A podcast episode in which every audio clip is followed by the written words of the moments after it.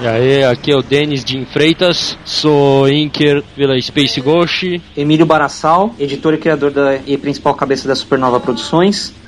É, Afonso Andrade, coordenador do FIC. Avante, Avante Renegados! Avante Renegados! Avante Renegados! Avante Renegados! Avante Renegados! Você está ouvindo o Renegados Cast!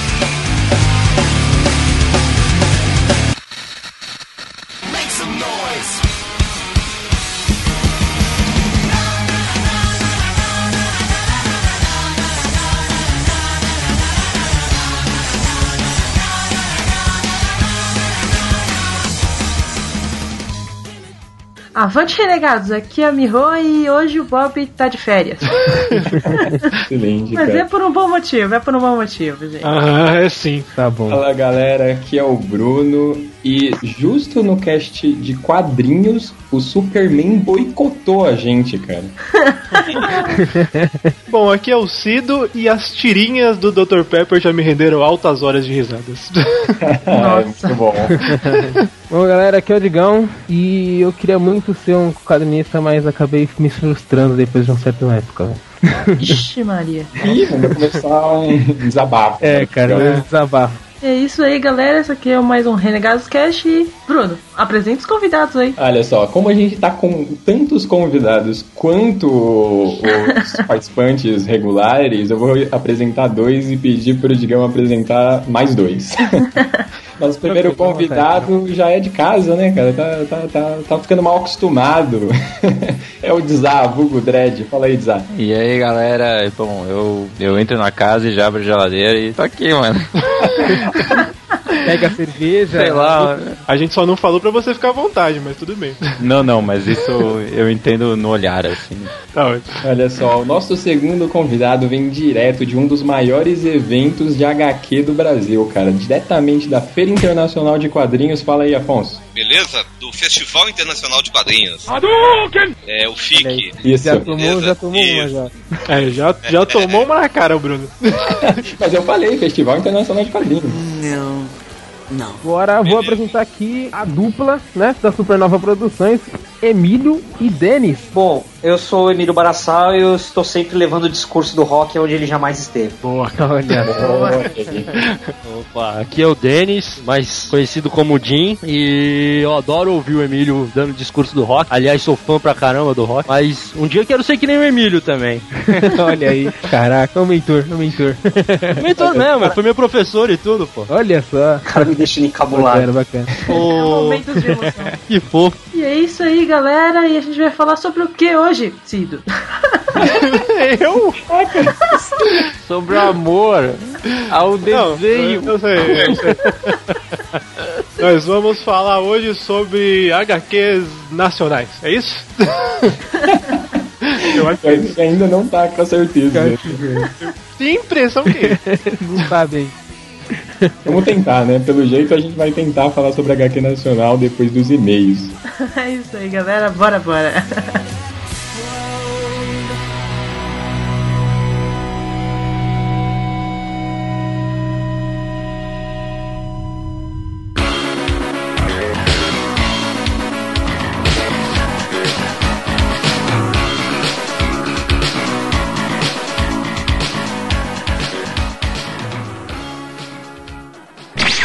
É isso aí, galera. E-mails, agradecimentos. Olha aí e- quem apareceu. Meu Deus. Puf. Por aí. Muita gente, muita gente nova, muita gente nova nessa leitura. Não é A Felipe? Mihô, cara, a a tá agora com o poder de teletransportar pessoas. Eu tava no cinema, cara. Eu também não sei onde é que eu tava. Tá tudo errado. Que tava Tudo errado. É, e seus poderes. Vamos aos nossos e-mails, agradecimentos e podem começar. Muito bem, eu vou começar lendo o e-mail do Ricardo Santana. Ricardo, Ricardo. Que foi, gente? Que Elétrico, foi? Não é você Não, não. agora. Ah, desculpa Deixa então. per- Desculpa, gente. Quieto. Começa, fala aí então. É eu. Eu vou ler o e-mail do Caio Cruz. Música do Caio! Vamos lá então. Avante Renegados, meu nome é Caio Cruz, do PDC. Gostei muito do cast, mesmo eu estando um pouco por fora do assunto. Na realidade, sempre preferi livros filosóficos do que livros de ficção. Prefiro livros que te acrescentam algo além de uma história fora da realidade, que é composta apenas de mortes, intrigas amorosas e traições. Mas voltando ao assunto, peraí, cara, como assim, velho? Simples histórias de fora da realidade. Já tá Pô, o zoando, cara não é tá zoando, né, velho? PDC, leva os três livros desse, por favor, pra esse garoto ler. Por favor, Leva uma palmatória pra bater Ó, nessa palmatória, criança, velho. palmatória. Leva lá, leva lá. Esse menino, Perdoe, ele não sabe o que fala. Ok, mas voltando ao assunto principal, achei muito interessante a forma que a história se desenvolve e a coragem do escritor de lançar o primeiro livro sem ter o final dessa história pronta, correndo o risco de perder o foco, a concisão e até mesmo a magia do livro. Ele ouviu o podcast? Meu Deus, ele ouviu o Não cast. fala nada disso, mano. Ele ouviu o cast? Ô, É. Caio. Caraca. Nossa, cara. Caio, escuta o podcast número 7, por favor. Por favor, Então ele diz que ach- achou legal expor, fazer a história sem saber o final, podendo ser até comparado a Marvel, que sinceramente são as únicas histórias fictícias que eu acompanho e acho realmente boas. Eu fico desgraçado da minha cabeça. Vou respirar fundo. Esse é o último trecho do e-mail. Depois desse cast, estou incrivelmente interessado em seguir essa história até o final. Olha aí. Vejam só. Até a próxima, pessoal, e avante renegados. PS. É, É difícil agradar certas pessoas. ah, direta pra Bia, hein? Direta pra Bia, isso aí. Ah, mas depois que você falou aí, meu amigo, você caiu feio. O Rubão É, teve uma. tava, tava indo bem, cara. Tomou Tava indo volta duas casas, cara. Não entendeu o podcast 7. Bom, Bob, eu vou ler o e-mail aqui do Jader Barreto de. Vai, PDC, eu, eu deixo você gritar de Guissal. Muito obrigado. Muito obrigada, PDC. Falhou, falhou, falhou. Avante Renegadas, esse foi o cast que me fez chorar, pois eu poderia ter participado. Se tivesse visto o convite do Bob a tempo. Ah. Perdeu tudo. Ele voltará. Ah, ele uma, voltará. né? Mas tudo certo e nada resolvido. Meio que indiretamente tive uma dúvida respondida, pois estava falando com o Eric no dia dos autógrafos. Chegamos a pensar que fossem cetros, mas sem dúvida mesmo só perguntando. Não entendi nada. Eu não ouvi. o- Ah, é a imagem Ah, da da capa. capa, da capa. assim, Ah, da capa. Ah, sim, sim. Eu não ouvi o cast inteiro, pois pulei a parte com spoilers do Epic Eric. Estou terminando o livro, então eu ouvirei. Na fanart tem o responsável por tudo isso, pois sem ele não haveria renegados. Aí ele mandou um PS aqui, eu ainda pergunto que ou quem é Maramen. Eu, eu tô maluco com essa porra que eu não sei o que Ah, é. olha aí, olha aí. Eu Ah, e é, o PDC olha. já sabemos é, não quem é ainda, porque ainda não descobrimos, mas eu sei o que vai vir a seguir agora no e-mail. Vamos lá, manda aí, Miho. Aí uma dica, pense com portais. A resposta nem sempre é como a gente vê. Olha, eu e o PDC estivemos com o Digsal de Suzano hoje. Olha aí. Ah, A gente Ah, era um cheater. Ah, tá. A gente foi lá na exposição do Michael Jackson, só que não, né? Porque tava com as portas fechadas por conta de protestos. os Mas caras podiam fazer o protesto de Mohawker, né? Andando pra trás. Aí a gente tava lá com o Digsal e ele explicou essa parada do portal, cara. Falou que a gente vai ter que enxergar tudo isso aí, toda essa tirinha dele de uma outra maneira, de forma não convencional pra tentar descobrir o que é. Então, assim, Cara, são... eu vou pegar um espelho agora que eu tenho certeza que eu vou descobrir. Caraca, eu pensei agora, um espelho, cara. Cara, vamos ver. Ô, Digsal, a gente aceita o desafio, cara. A gente vai descobrir essa merda, velho. Até o próximo cast vamos descobrir essa porra. Certo! E ele mandou aqui uma outra fanart. Puta, cara, eu, eu fiquei É, impressionado. Sensacional. Essa Cara, eu foi vou dar uma ideia pro. Eric. Sim.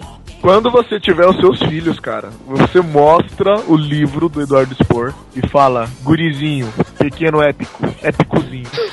Você, eu estive na capa do livro do Eduardo Spor. Olha que Fui foda. retratado, ele vai falar, como assim, papai? Como assim? Fala pra mim, fala pra mim, fala pra mim. Porque ele vai ser épico. Como assim? Aí você, você mostra a capa, depois você mostra o desenho do Gisal, tá? Épico, galera. É o Eric, pra mim é o Eric agora na capa. Não, eu, eu O só Eric. consegui enxergar a capa do, do Eduardo agora. Pra mim é o Eduardo e o Eric na capa, cara. Exatamente, os dois ficou muito foda, cara. E eu fiquei curioso em saber onde o Dixal desenha isso aqui, porque tá na cara de pente, mais fodamente. Se ele falar que me desenha isso no pente, eu vou ficar muito impressionado. Foi foda. Vou mostrar aquilo pra minha família toda, cara. Valeu, Digsol. Valeu. Aproveitando também só o jabá que o Jigsaw tem a parte dele lá no, nosso site. Merecido, agora. O melhor, o melhor É. nome já criado, Digrinhos. Tigrinha. Confira, na parte lá das atrações, toda vez que ele for lançar uma dessa maluca, a gente vai postar lá então. Digurinhas. Digrinhas. Tigrinhas. Próximo, e-mail! Sou eu, vou ler aqui o e-mail agora do Giovanni Arieira. Arieira! Margarete! Olá! Dominic da Coco. Vamos lá.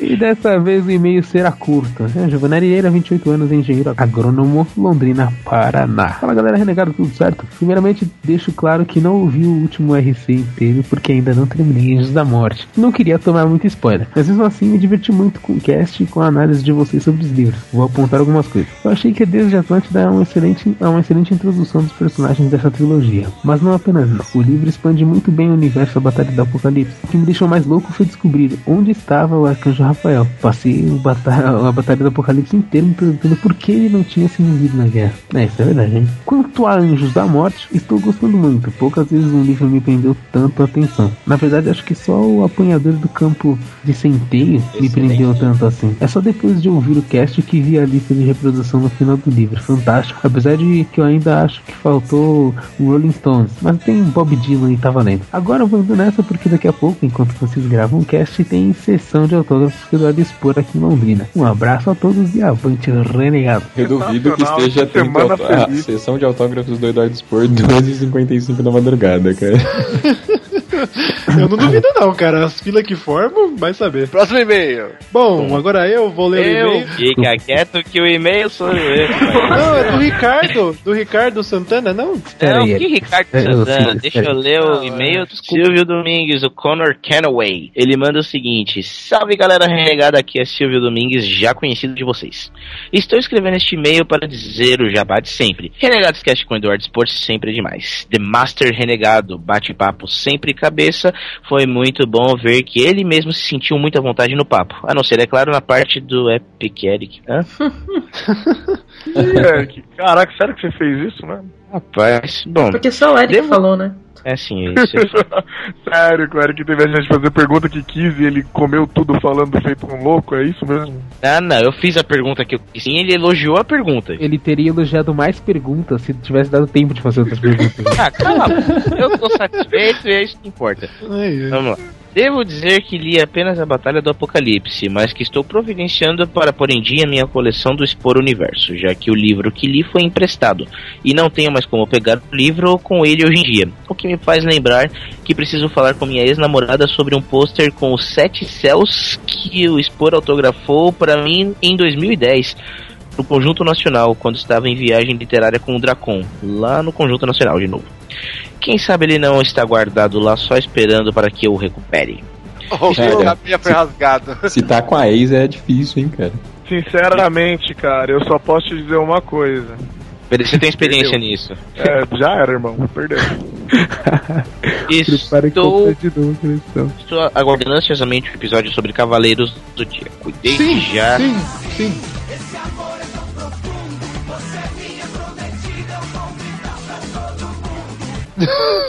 em breve. Estou no aguardo do YouPix nesse próximo fim de semana, onde poderemos nos encontrar e jogar muito papo renegado para os céus, pois jogar fora é um desperdício. Até mais, galera. Abraços e um bom final de semana a todos.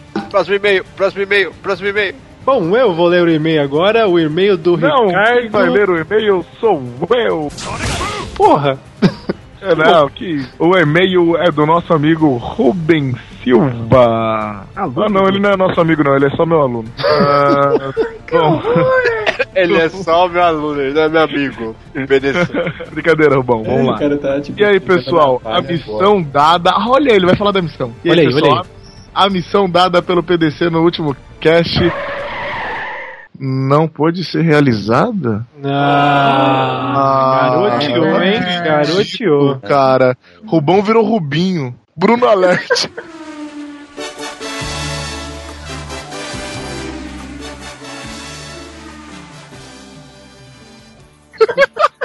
aconteceu algum imprevistos e não tivemos um tempo pra combinar e executar a tarefa. Como assim, cara? Você tá de férias? Que imprevisto ocorreu pra você não achar um time feminino de qualquer coisa? Puta merda, cara. É, é sério que acabou o e-mail com isso? Foi só pra. Nossa, cara. Aí eu vou embora, tchau.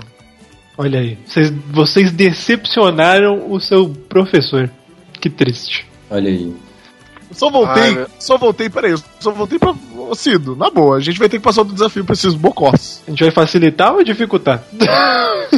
Nossa, Olha. dificultar. Provaram, provaram que não são capazes. Ah, cara. Então a gente vai ter que dar uma colher de chá, né? Não, vamos fazer o seguinte, a gente vai diluir a dificuldade. Então, eles, eles iriam alcançar o, o Olympus ó, no próximo nível, agora a gente vai dividir em duas coisas mais simples pra eles, vai. Primeiro, cara, uma, primeiro, não é, vocês não precisam mais achar um time. É uma menina uniformizada de alguma coisa, uma. Boa, garoto. Isso aí. aí uma, uma. Uma menina só. Uma é fácil, porra, fácil. É, tá fácil. Segurando alguma, alguma cartaz escrito Avante Renegados, alguma coisa que remeta a Avante Renegados. O segundo, eu quero uma foto com um anão. Se virem. Eu Caralho, quero uma foto caralho. com anão. Isso é pra caralho. Não é, porra. Tem anão em todo lugar, velho. Eu quero, eu quero ver uma foto Olha, com o anão segurando anão a Avante Renegado. segurando escrito assim, ó. Oi, eu sou o Tyrion e Avante Renegados. Boa, olha aí. Caralho. Puta Cara, foda. se vocês conseguirem isso, eu dou uma camiseta pra alguém. Aí, olha aí, ó. Olha aí, Cido promessa. Cido Lá vem o promessa. Cid, lá vem o Cid. Ah, vai, Eu, próximo eu me e-mail. comprometo, uma camiseta pra um deles. Vai, vai, o próximo e-mail que eu não vou mais chorar pra esses caras, não. Próximo e-mail. Muito bem, então agora eu vou ler o e-mail do Ricardo. Não, não, não, não, não, não, não, Cido. Mas ele mandou E o e-mail e-mail do Leozinho, pô. Caraca, velho. do Leozinho? Tá bom então. Bem, vamos ler o e-mail do Léo Thomas, de Soberado do Campo. Ele começa falando: Fala galera, não dá pra começar o e-mail sem rasgar seda. O cast, até onde eu ouvi, estava muito foda. Com certeza foi, o- foi melhor que o episódio 7. Olha aí. Não só pelo papo que foi muito mais legal, mas também pelo Epic Eric querer metralhar spoilers. Olha aí. pra ficar perfeito, só faltou a participação do Diogo Bastos. Quem é Diogo Bastos? É uma mistura do Diogo Braga com Rafinha Bastos?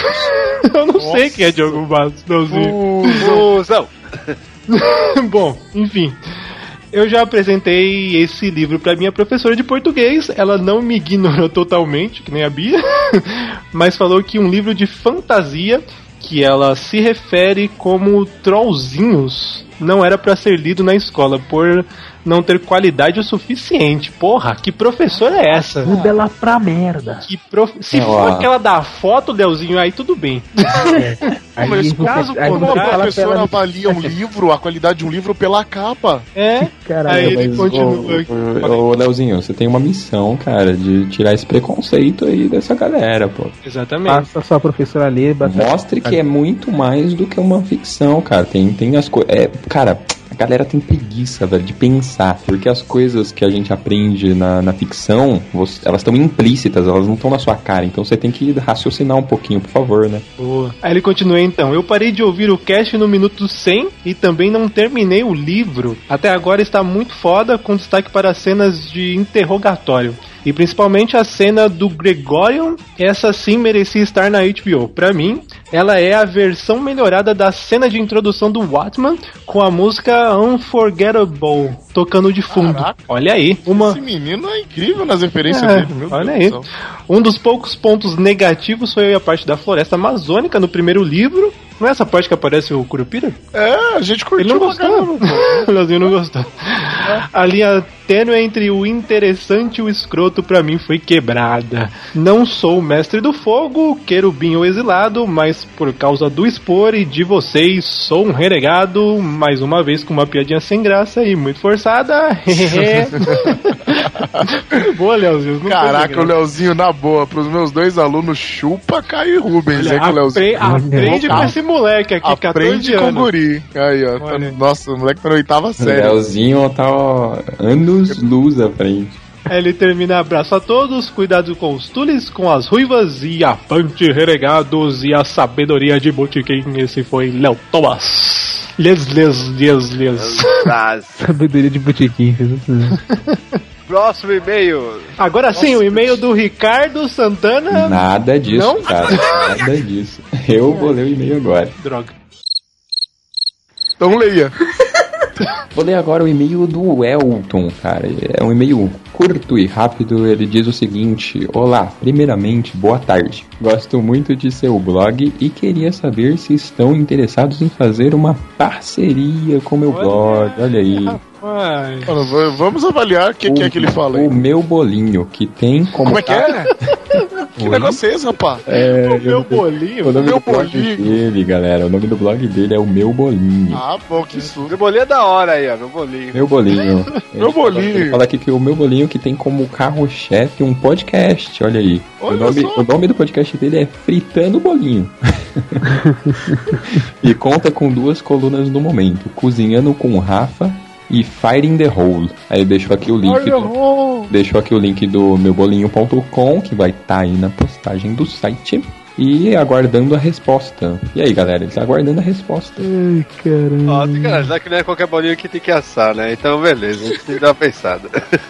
É, Mas, é, a gente deu uma olhada, é legal, a gente vai É bacana o site, a gente entra em contato com vocês aí, cara. Com certeza rola uma parceria. Continue nos acompanhando e, e cuidado pra não queimar o seu bolinho.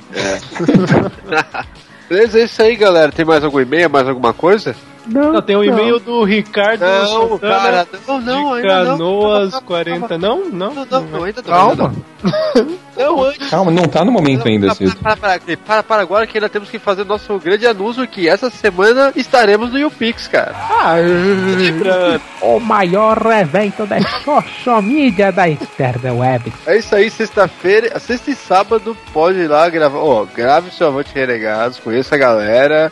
Ah, se do nosso site, www.renegadoscast.com diga o nosso Facebook, facebook.com.br renegados.rc conhecer nosso Twitter, Arroba Renegados Cash.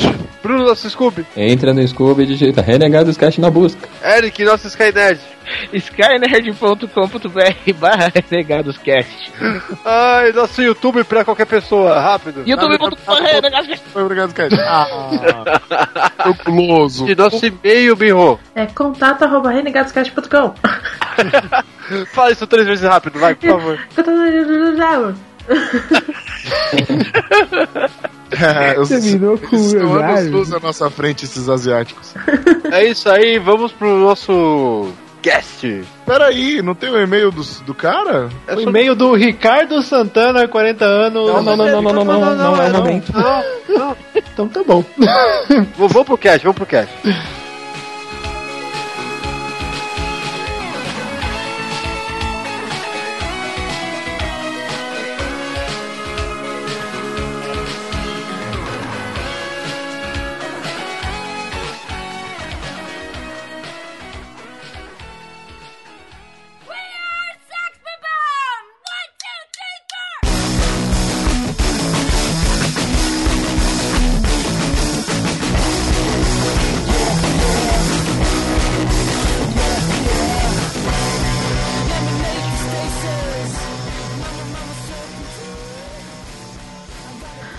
isso aí, galera.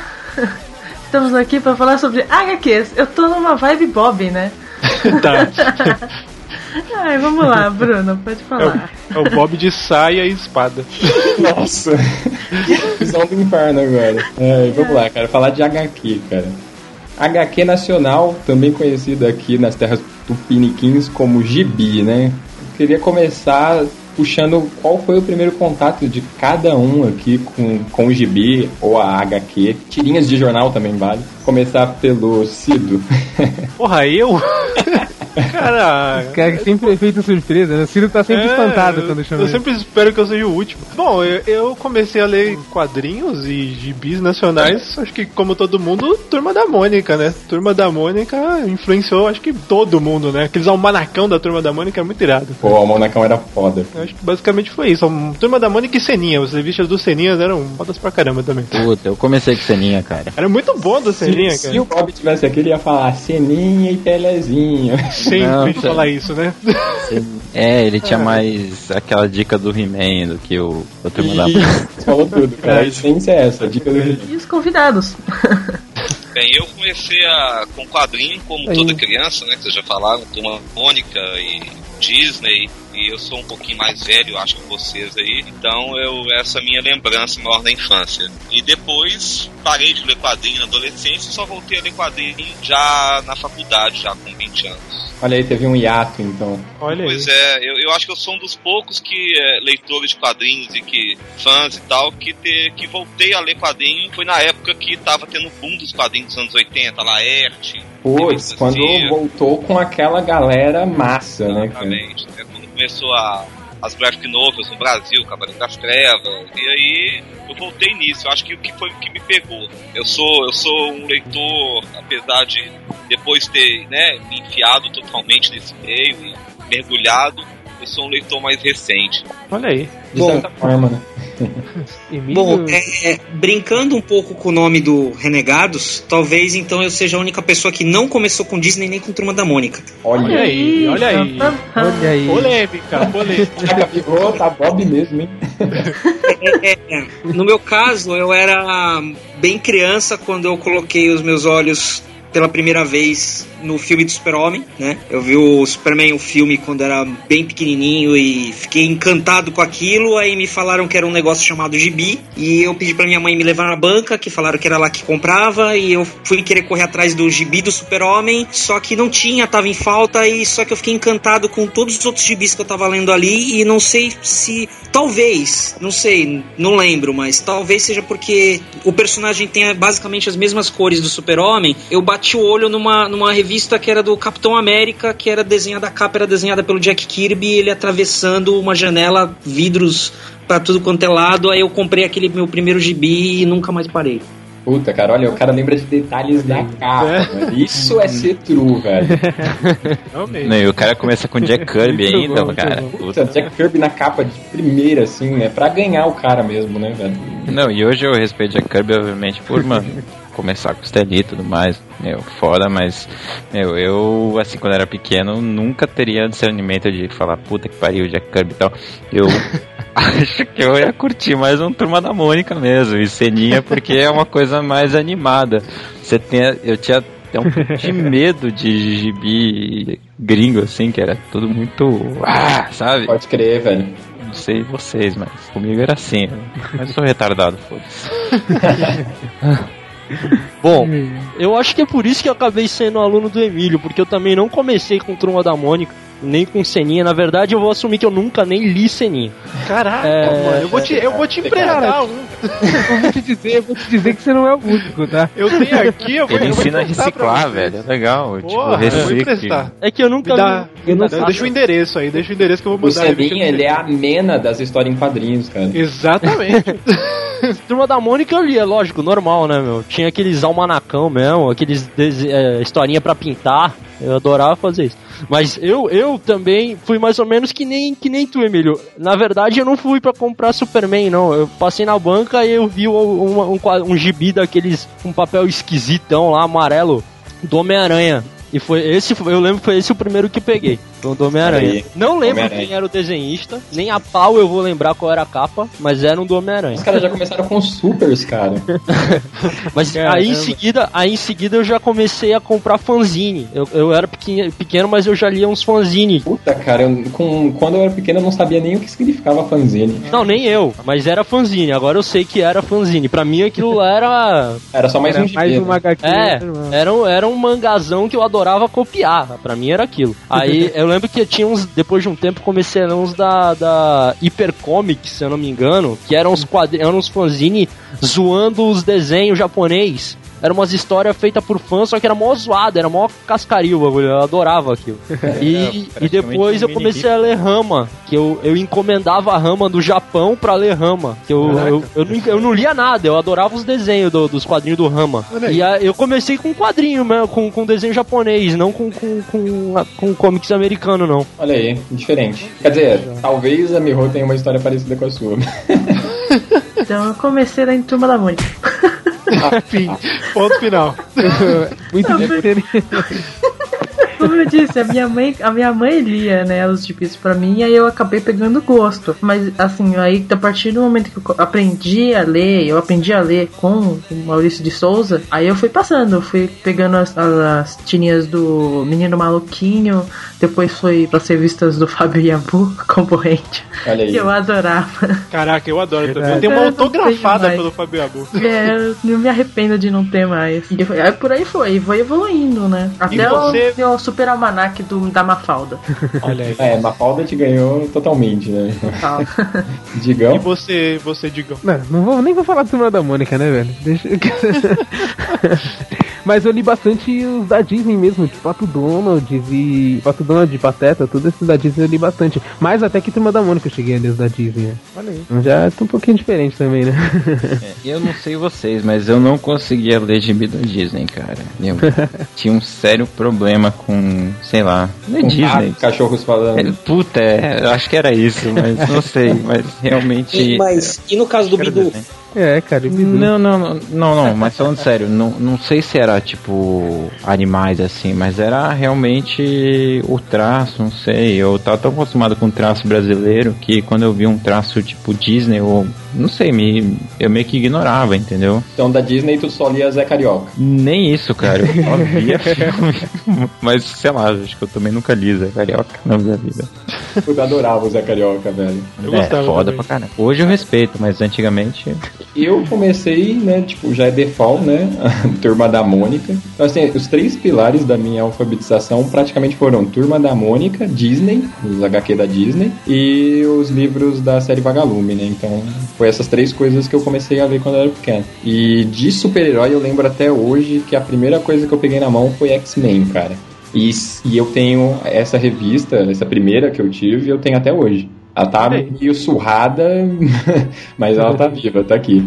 Deixa eu, deixa eu falar uma parada que eu lembrei agora, porque eu tava lembrando que a gente fez, fez a pauta, né, ia gravar, e eu tava lembrando que tinha uns gibis, não sei se vocês lembram, dos Trapalhões, que Tinha. eram gibis geniais, cara, porque eram várias referências de várias coisas. Tinha De Volta pro Futuro, Robocop, Tartarugas Ninja, era É muito de, de foda. volta pro futuro. né? Exatamente. Cara, se algum ouvinte tiver esse gibi, eu compro por o valor que ele quiser. Eu dou uma camiseta de volta. Teve Foda. uma. Eu não sei se tá tendo ainda. Teve uma exposição no Memorial do América Latina em São Paulo com os originais de alguns desenhistas. Sério? Caraca, quem desenhava Caramba. isso, mano? Essa- Vocês sabem? São, vários caras, mas se quiser fazer contato, o Bira Dantas é, uma, é um desenhista né, de Campinas. Ele é um Sim. dos caras que trabalhou na revista, ele, ele conhece a fundo, sabe? Todo mundo. Pô, cara, vamos conversar aí depois, o Afonso. É, depois de terminar a gravação, temos algo a conversar. né, cara? Pô, genial esses gibis dos Trapalhões, cara. Capitão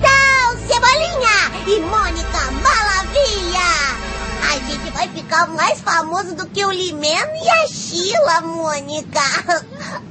A HQ aqui no Brasil, querendo ou não, ela vem desde as primeiras referências de coisa de fora, né, cara? O Maurício de Souza, por exemplo, é um fã assumido do Will Eisner, né? Então, assim, a gente sempre sugou de lá de fora, né, cara? É, A HQ, ela, no Brasil, ela, ela começa no século XIX, né, com Angelo Agostini, que é um dos pioneiros dos quadrinhos, não só no Brasil, né, um dos pioneiros dos quadrinhos no mundo, com os personagens Zé Caipora e Oquim, na metade do século. XIX, ele já, ele já publicava em jornal. Então a história do quadrinho no Brasil, ela é bem antiga mesmo. É, aliás, é legal essa parte, né? Que os quadrinhos eles começaram no, nos jornais, né? E aí depois é que foi pra, pra os gibis, né? Como a gente conhece. Isso, Agostini é da década de 1860, 1870, por aí. É, inclusive alguns historiadores, alguns especialistas historiadores de quadrinhos estrangeiros, alguns até dizem que talvez ele seja, na verdade, o pioneiro mesmo mundial, cara. A- a- ainda há dúvidas nisso. É, tem uma, tem uma polêmica, a cada, a cada ano descobrem um novo pioneiro. né?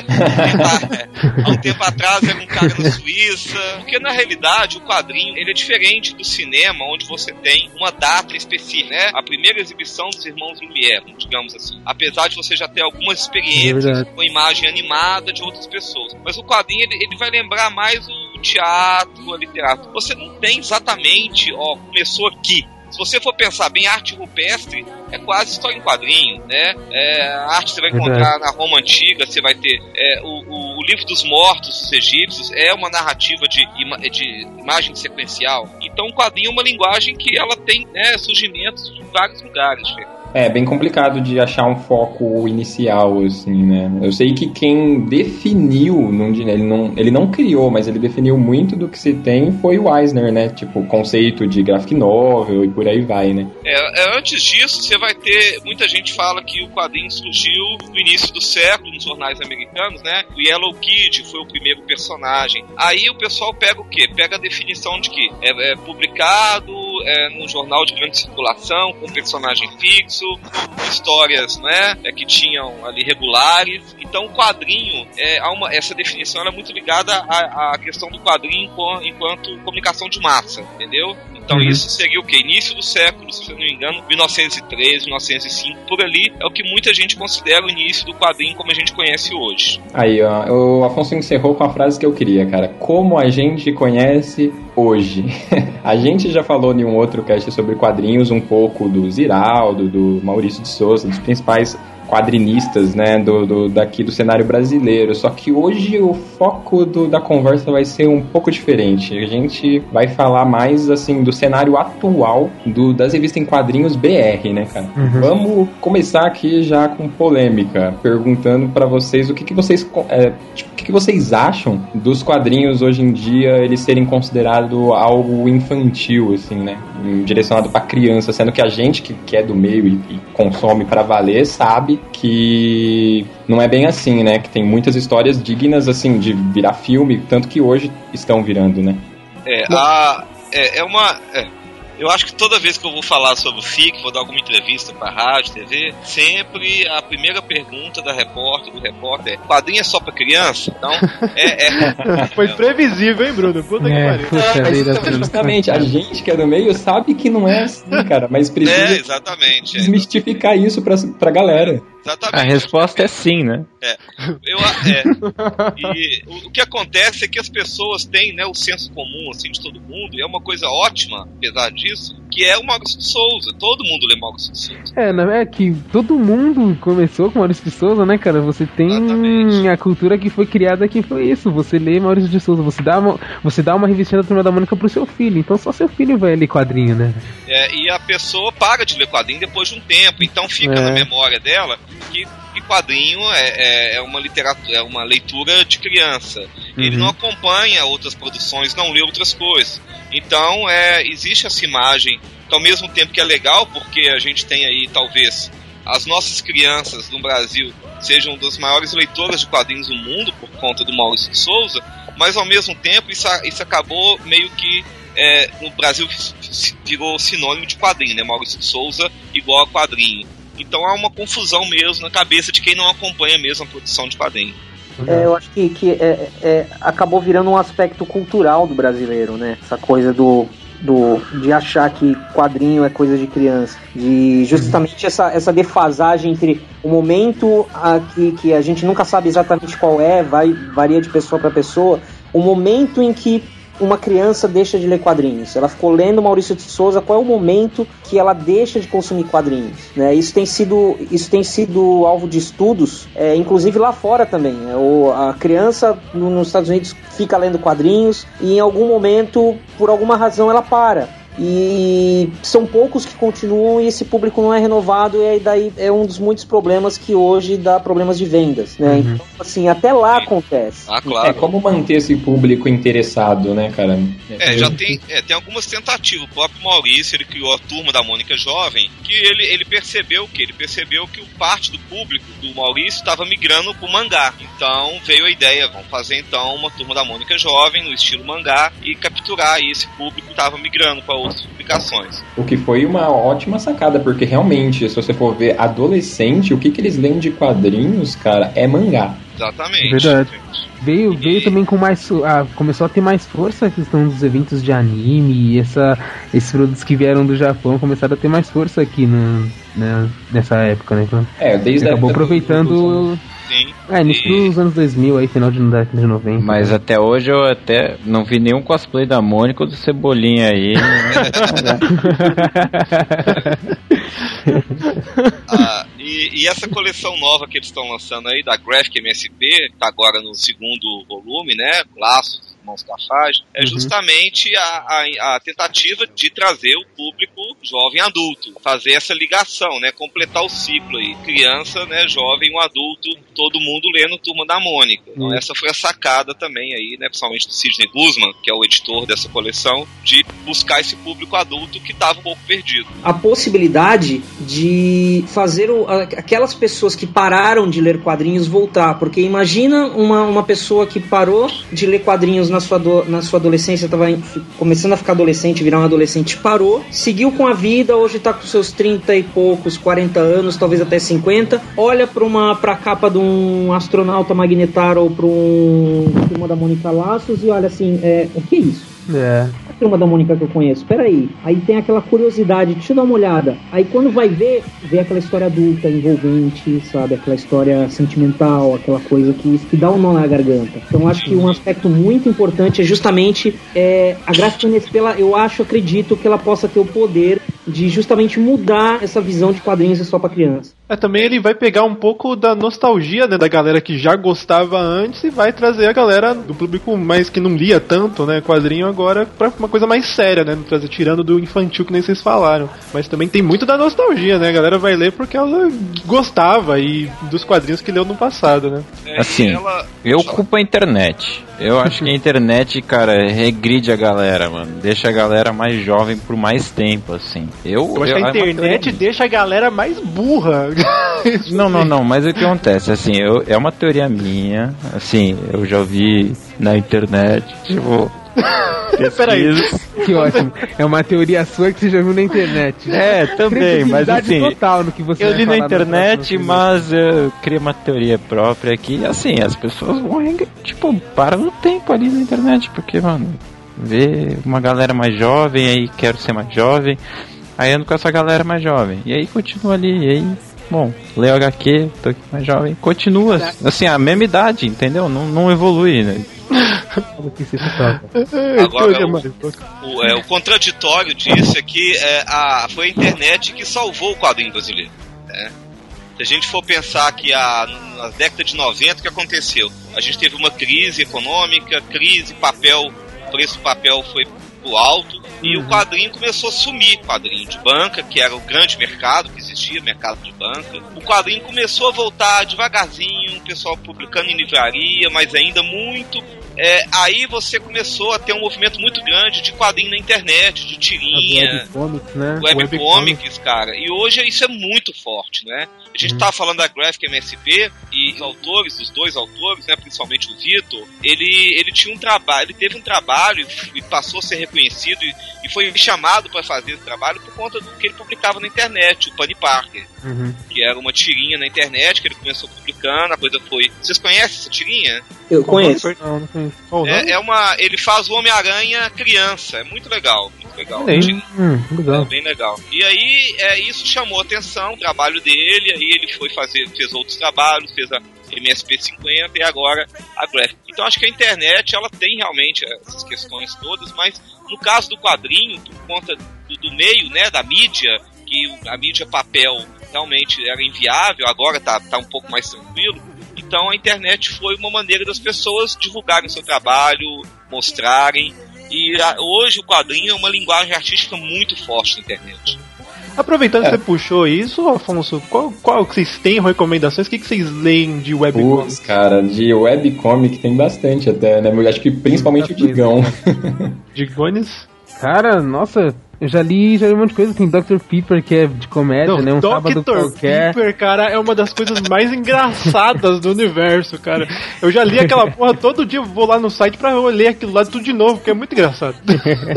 Não, você tem também um sábado qualquer, que é bem bacana. Ah, é muito bom, cara. Muito bom.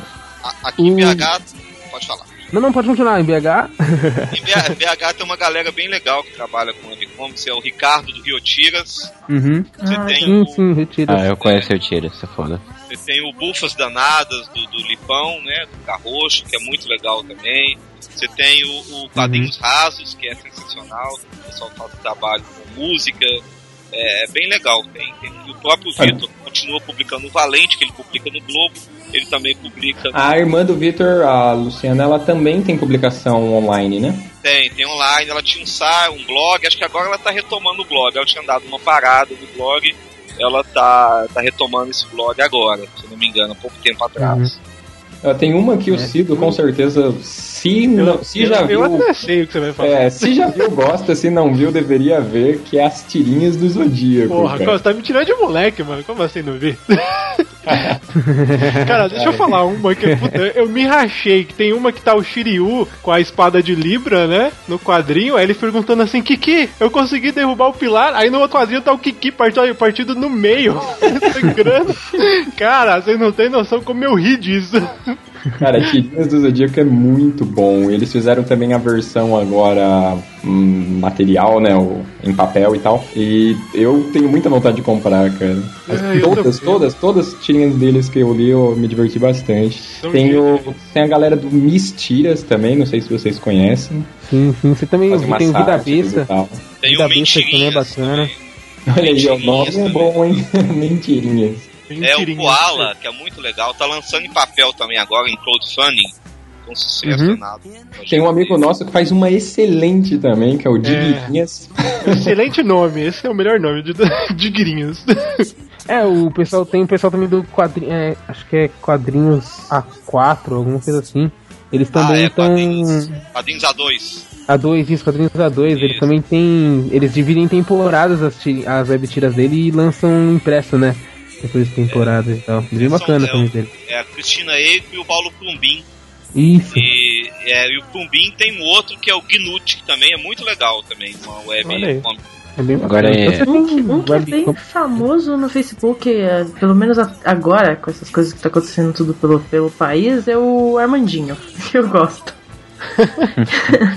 Eu Que é-. Armandinho. É a Mafalda do Brasil.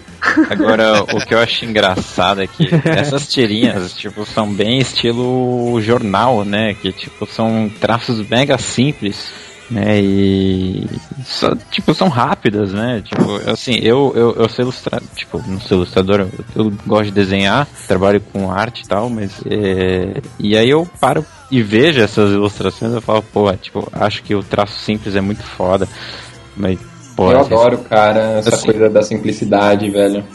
E Sim, eu acho que né, nem é tanto traço às vezes, né? Mas a sacada que o cara do, Sim. do Dr. Pepper, por exemplo, é mais as sacadas malucas. É, nas, nas tiras você tem mais a questão da mensagem que o cara quer passar. Isso, né? E a própria Exato. arte fazer. Mas é exatamente isso que eu quero dizer, porque eles focam exatamente nisso, na, na mensagem, no, tipo, na piada, na, na crítica, na, o, o que for, piada, entendeu? né? A- Exatamente.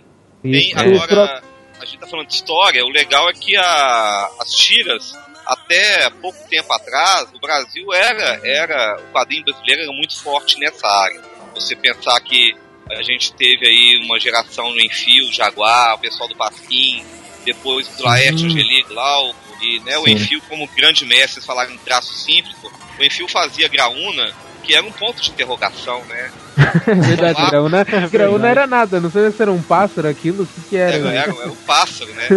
E, cara, Mas era assim, o Enfio é sensacional. O cara, ele resumiu o traço dele Uhum. e era incrível. E, e ele é o grande, acho que talvez a gente falou, falando de Maurício de Ziraldo, mas o Enfio também ele é o grande mestre dessa geração toda aí. Né?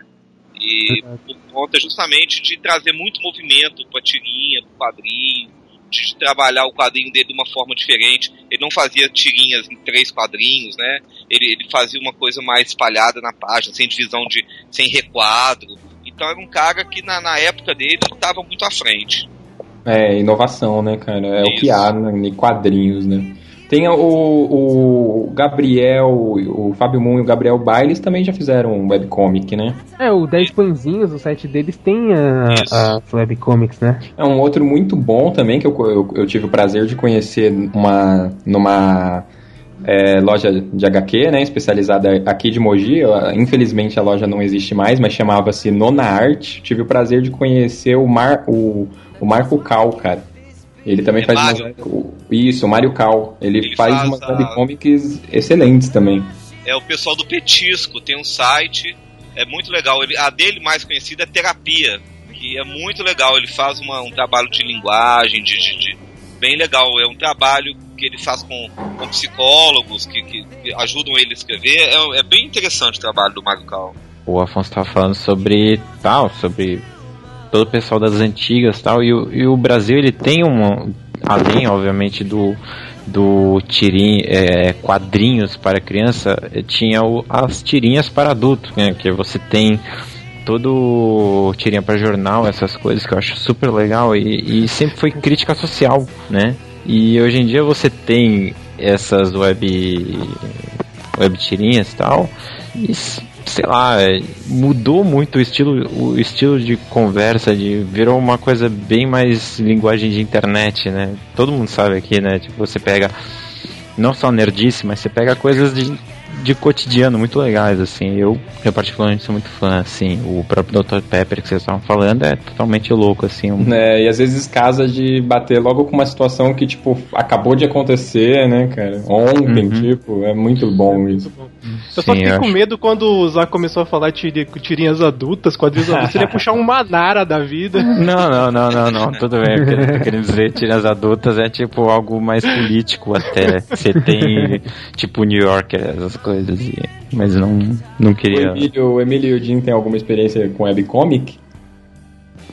Eu, devido, devido às coisas que eu tô desenvolvendo com, com o Denis e com vários outros artistas na Supernova Produções, eu não tenho assim lido webcomics assim no no sentido de vou ler pra me divertir, vou ler o que tá saindo de bom, vou fazer uma peneira e acompanhar e é isso aí, ficar fã ou não de alguma coisa.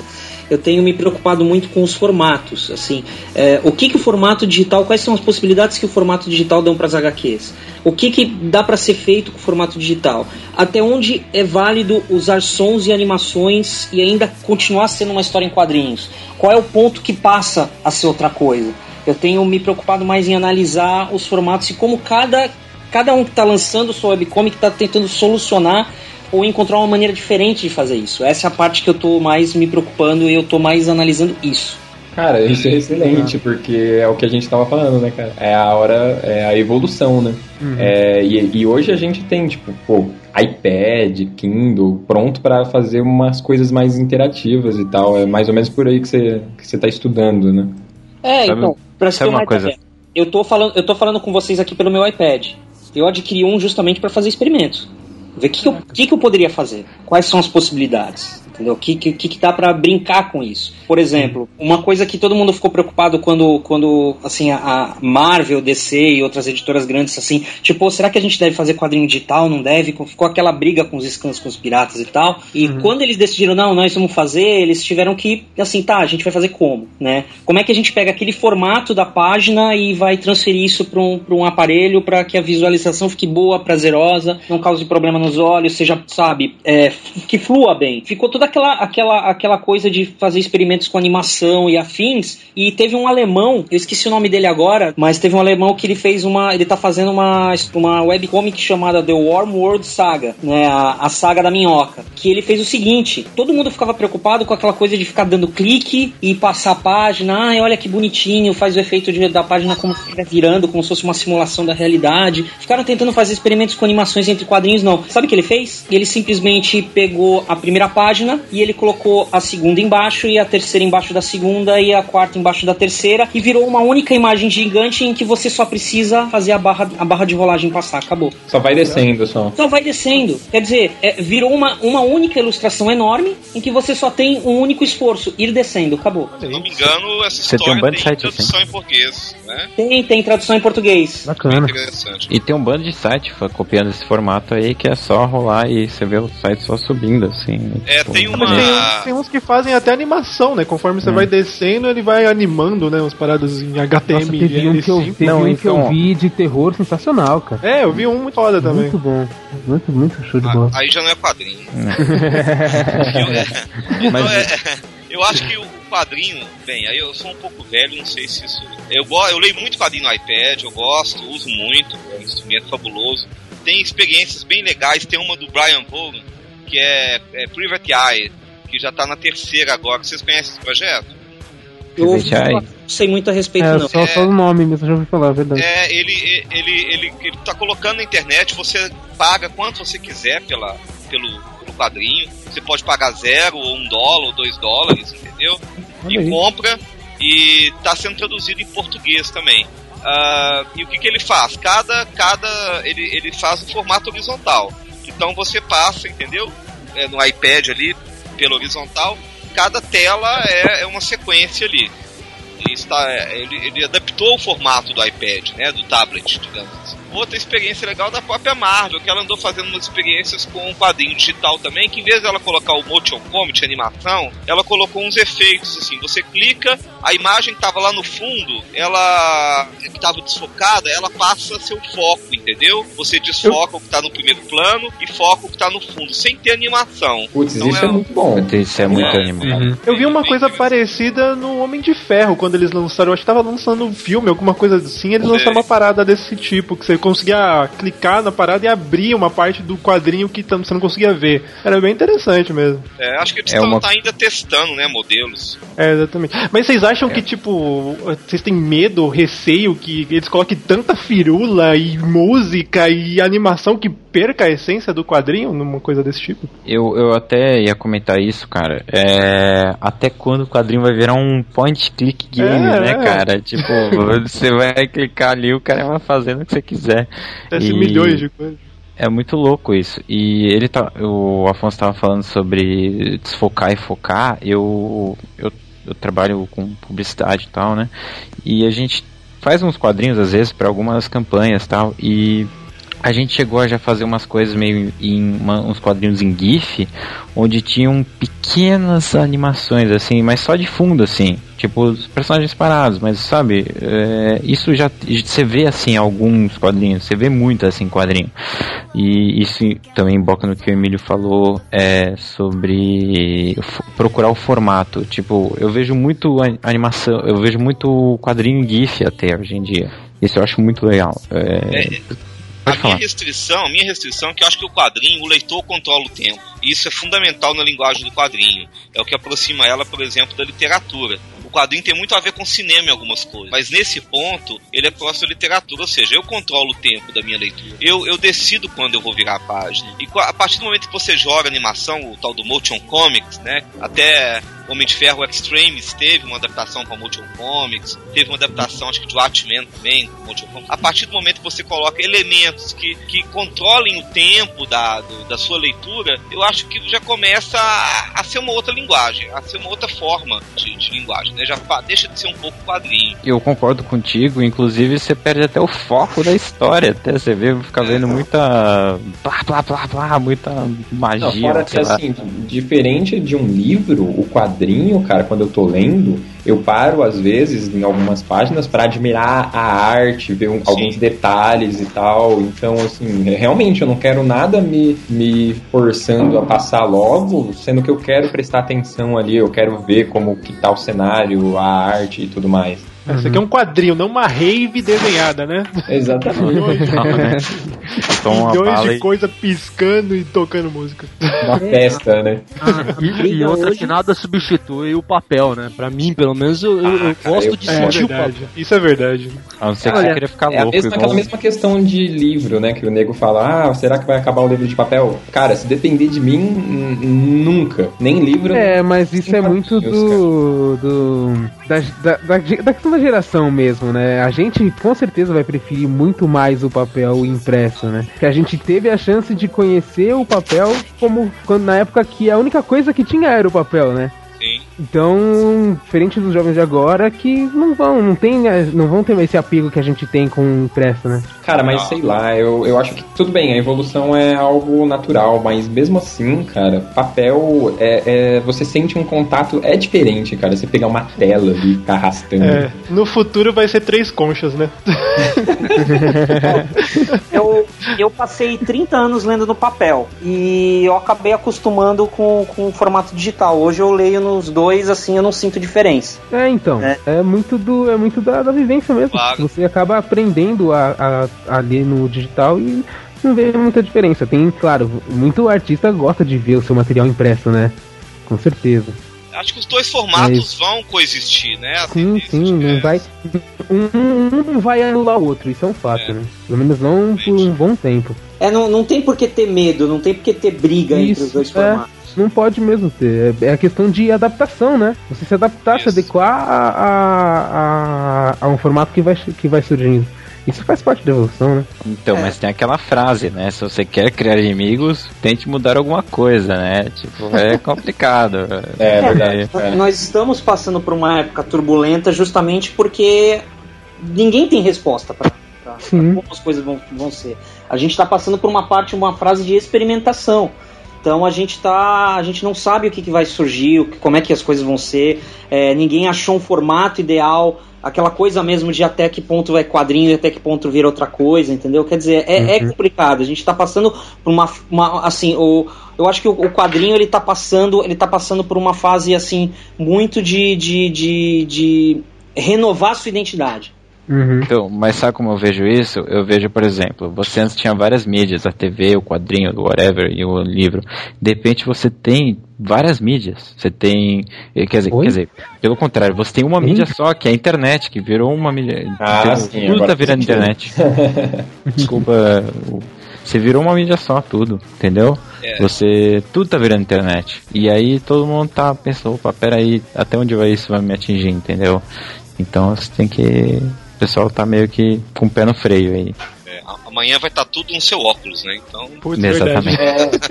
Capitão Cebolinha e Mônica Maravilha! A gente vai ficar mais famoso do que o Limeno e a Sheila, Mônica! Cara, de, eu- deixa eu perguntar uma coisa. De mangá brasileiro, vocês conhecem? Não dá certo, por isso que eu não conheço. Assim, fora a Turma da Mônica Jovem, né?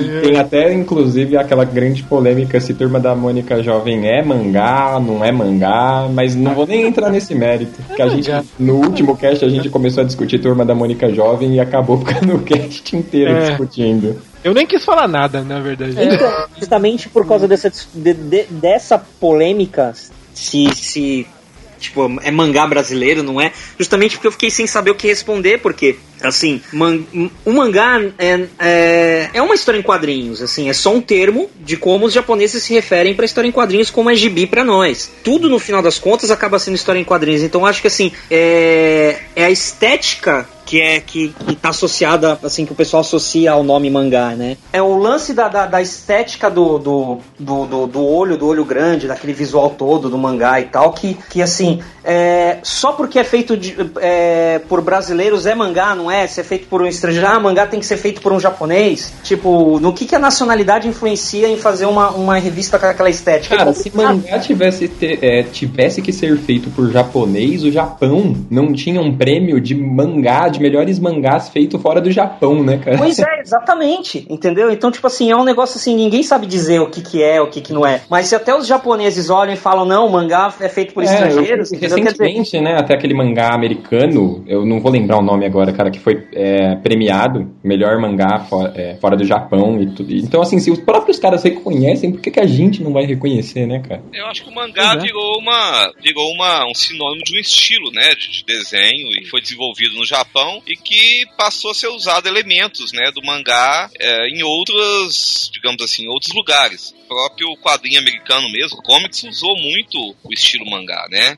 influência do mangá em alguns desenhistas e tal. E, É, então, aliás, eu sou muito fã. é, e ó, aqui no Brasil você tem também. A gente falou quadrinhos A2, o desenho do Clubinho da Eco tem muita influência do, do mangá. É, o desenho, por exemplo, hoje do. do, do proje- tem até um projeto agora do um retorno do Combo Rangers, do Fábio Abu. Olha aí. Sim. Ali é, ali é mangá, foi um Que é sucesso. mangá e comic ao mesmo tempo, né? Quer dizer, pelo menos começou como web, né? Começou como Olha webcomic. Avengers, que saiu agora uma edição de luxo, né? Do Caçaro. É, então, Putz, olha que tem- Avenger eu curtia muito, cara. Eu E ele não tava tentando fazer Eu um. achei aqui o nome do mangá que eu tava falando. É, eu Mato Gigantes. Mas Olha, o Holly, o Holly o- Avengers estava tentando fazer um, uma animação mesmo, né, cara? Não é que eu, que eu lembro que eles até contrataram um dublador. Uhum. O Holy Avengers, eu não, eu não manjo muito, posso estar errado, mas o Holy Avengers é o da Erika Wano? É. Isso, mesmo. Ah, sim. Pô, eu adoro o traço dela, cara. Pra mim foi o único mangá brasileiro que é, mangá brasileiro que chegou a dar certo. É que sobreviveu durante um tempo, né? E todo mundo conhece, né? Verdade. É difícil alguém que não Não, conhece. você ela tem- é você tem dentro- certeza- A Erika é com tem- certeza uma referência, né, cara? Você tem inclusive nas as histórias de Holy Avenger, né? No caso, o cenário, que é o cenário de Tormenta e tal, você tem eles adaptados. Ele tem RPG e tudo mais. Pra quem lia Defensor de Tóquio, né, cara? É, Defensores de Tóquio. Pra quem, pra quem era adolescente naquela época, né? Pois Nessa é, parte, não é? né? pode crer, Zé. Nessa parte de- dos desenhistas em si, minhas maiores referências aqui de brasileiros é, que desenham no estilo mangá é a Erika mesmo, né? A Erika Wano, e o Diogo Saito, não sei se alguém conhece. E o Caçaro. Oi? Não entendi. E o Caçaro também. É, eu não conheço. Não, o Caçaro é o próprio do Holly, né? Não era? Caçaro, Não? ele, é da- ele e a Petra Leão fazem a turma da Mônica Jovem.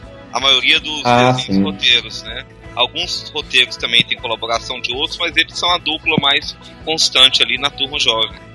É, até pedido, se eu não me engano, eu ouvi alguém uma vez comentando, acho que foi um professor que falou comigo, que é uma exigência da mulher do Maurício, se eu não me engano, de que sejam, assim, essa constância do, do- dos desenhistas na turma da Mônica jovem, que é pra manter, tipo, uma padronização mesmo do traço. Eu já ouvi falar também que a própria Sidney fala isso de vez em quando, que é difícil achar quem, quem, quem é, consiga trabalhar na turma jovem. Eles têm uma dificuldade muito grande de encontrar, principalmente roteirista. É, sério, tá? a dificuldade maior é pra roteirista? Pra roteirista, é, olha é, só. é, porque o roteirista é a base, né? É a base Uhum. da, da, da- da- tanto a turma jovem quanto a turma. A turma. É, sim, até eu sei que, inclusive, recentemente eles estavam contratando em massa, né, cara? Tinha até... Isso, isso. Eles sempre estão buscando aí novos roteiristas. Pra... Porque os desenhistas, se eu não me engano, trabalham lá no estúdio. Os roteiristas estão espalhados aí pelo Brasil. Eu tenho um amigo que é colorista lá da Maria de Souza ele trabalha exatamente na turma Team lá da turma da Mônica. Ele fala que assim, é, nego que faz é, rosto assim é um cara, que nego que faz corpo é outro cara, que faz mais de longe é, É, tudo- é bem assim separado assim. É muito bem organizado o barato. É bem um processo de produção mesmo, não é uma Isso, parada uhum. de qualquer jeito, não. Sim, sim, e, e é mó, e é mó treta pra ele. Ele fala que é colorista e arte finalista, desculpa, não, não é colorista, arte finalista. E ele sofre pra caralho. É assim, todos. Todos, todos sofrem lá, cara. Não no mau sentido, é so, sofre, mas vale a pena, cara. Deve ser, deve ser maneiríssimo trabalhar na Maurício de Souza, né? É, masoquista é aquela dorzinha gostosa, né? Igual spoiler, né? Exato. Mas tem, tem, uma, tem uma HQ em estilo mangá, que é relativamente recente, que, que é o LED, que é do JM Trevisan e do Lobo Borges. Ah, sim. Eu, que eu acho que, que pode ser o próximo Holy Avenger, o próximo mangá brasileiro que pode dar certo, cara. Eu acho que as histórias estão muito legais, eles estão tratando o material assim, com, com, com carinho muito grande, eles. É, os, o, quem tá lendo tá percebendo isso, o boca a boca tá acontecendo. Eu acho que o, o, o LED é, é, é o próximo boom aí. Fica aí uma dica.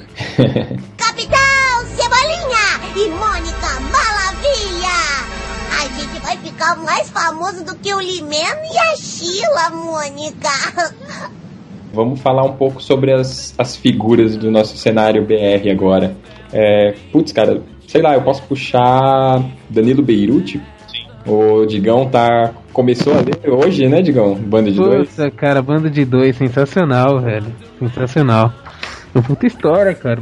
Cara, mesmo cara também, pô, banda de dois, astronauta, né? Necromante, Astronauta ma magnetar. É, muito bom. Isso, Necronauta também, né?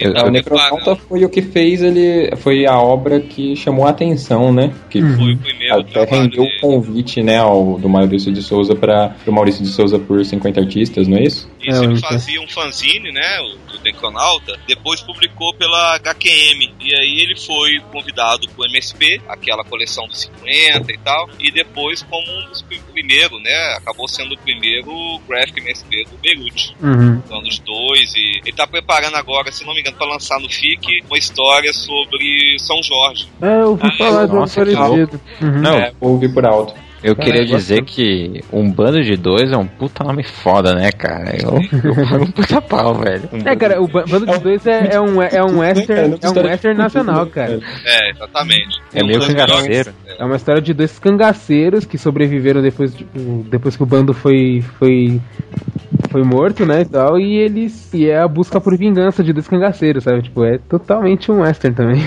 E legal, legal que o Danilo ele bebe um pouco numa fonte de um quadrinho que ficou durante muito tempo meio esquecido, que agora é meio lembrado, se é uma publicação tempo, que é o quadrinho de terror, né, dos anos 60 e 70 no Brasil. Uhum. E o Danilo ele vai beber nessa fonte lá dos quadrinhos de terror e trai que o bando de dois, Necronauta, são essa vibe aí que ele gosta muito de ficção e de terror. É muito bom, cara, muito bom. É, aliás, falar que, assim, acho que o primeiro contato que eu tive com o trabalho dele foi mesmo o astronauta, né? Aliás, primeiro a- a- o que ele fez no Maurício de Souza por mais 50, né? Que foi do Penadinho, se eu não me engano, a dele. Eu acho que sim, foi, foi pra E foi o primeiro contato e eu curti a arte pra caraca. Falei, nossa, que animal esse traço. E aí depois, quando eu vi o trabalho dele no Astronauta, cara, puta, eu pirei, velho. Tipo, o Astronauta, acho que surpreendeu todo mundo, né? Todo mundo Não. esperava alguma coisa bacana dessa empreitada das graphic novels do Maurício, mas não esperava tanto, não, cara. Cara, não só o traço, mas a colorida. Cara, quem coloriu, muito foda Cris Peter. também. Foi a Cris. Puta merda, cara. Tá muito Ela, foda ela, essa. foi indicada, ela foi indicada ao Eisner já. Não, tá muito É, não foda assim. pouca coisa, não. A Weisner, cara? É, ela já foi indicada ao Eisner. Só isso, é? Porque você vê como contrasta tudo, cara. É muito bom, cara. Eu acho muito foda essa, esse quadrinho, cara. Eu, eu pago muito pau pra esse quadrinho. Sério mesmo. Olha, é, o Danilo, eu vejo assim, eu vejo o traço dele, o visual dele, a expressividade dos personagens, a narrativa e tal. Assim, ainda é muito cedo, é a minha opinião, tá? Quem quiser discordar à vontade. Assim, eu ainda mu- acho muito cedo pra fazer essa afirmação, mas eu a afirmação que eu vou fazer, mas eu vejo nele que assim, se alguém tem o, o, a- o- o potencial pra chegar nisso é ele, aqui. Eu olho pro, pro para a arte dele e vejo, se a gente um dia pode ter um Eisner brasileiro é ele. Olha aí, hein? Olha aí. Caramba.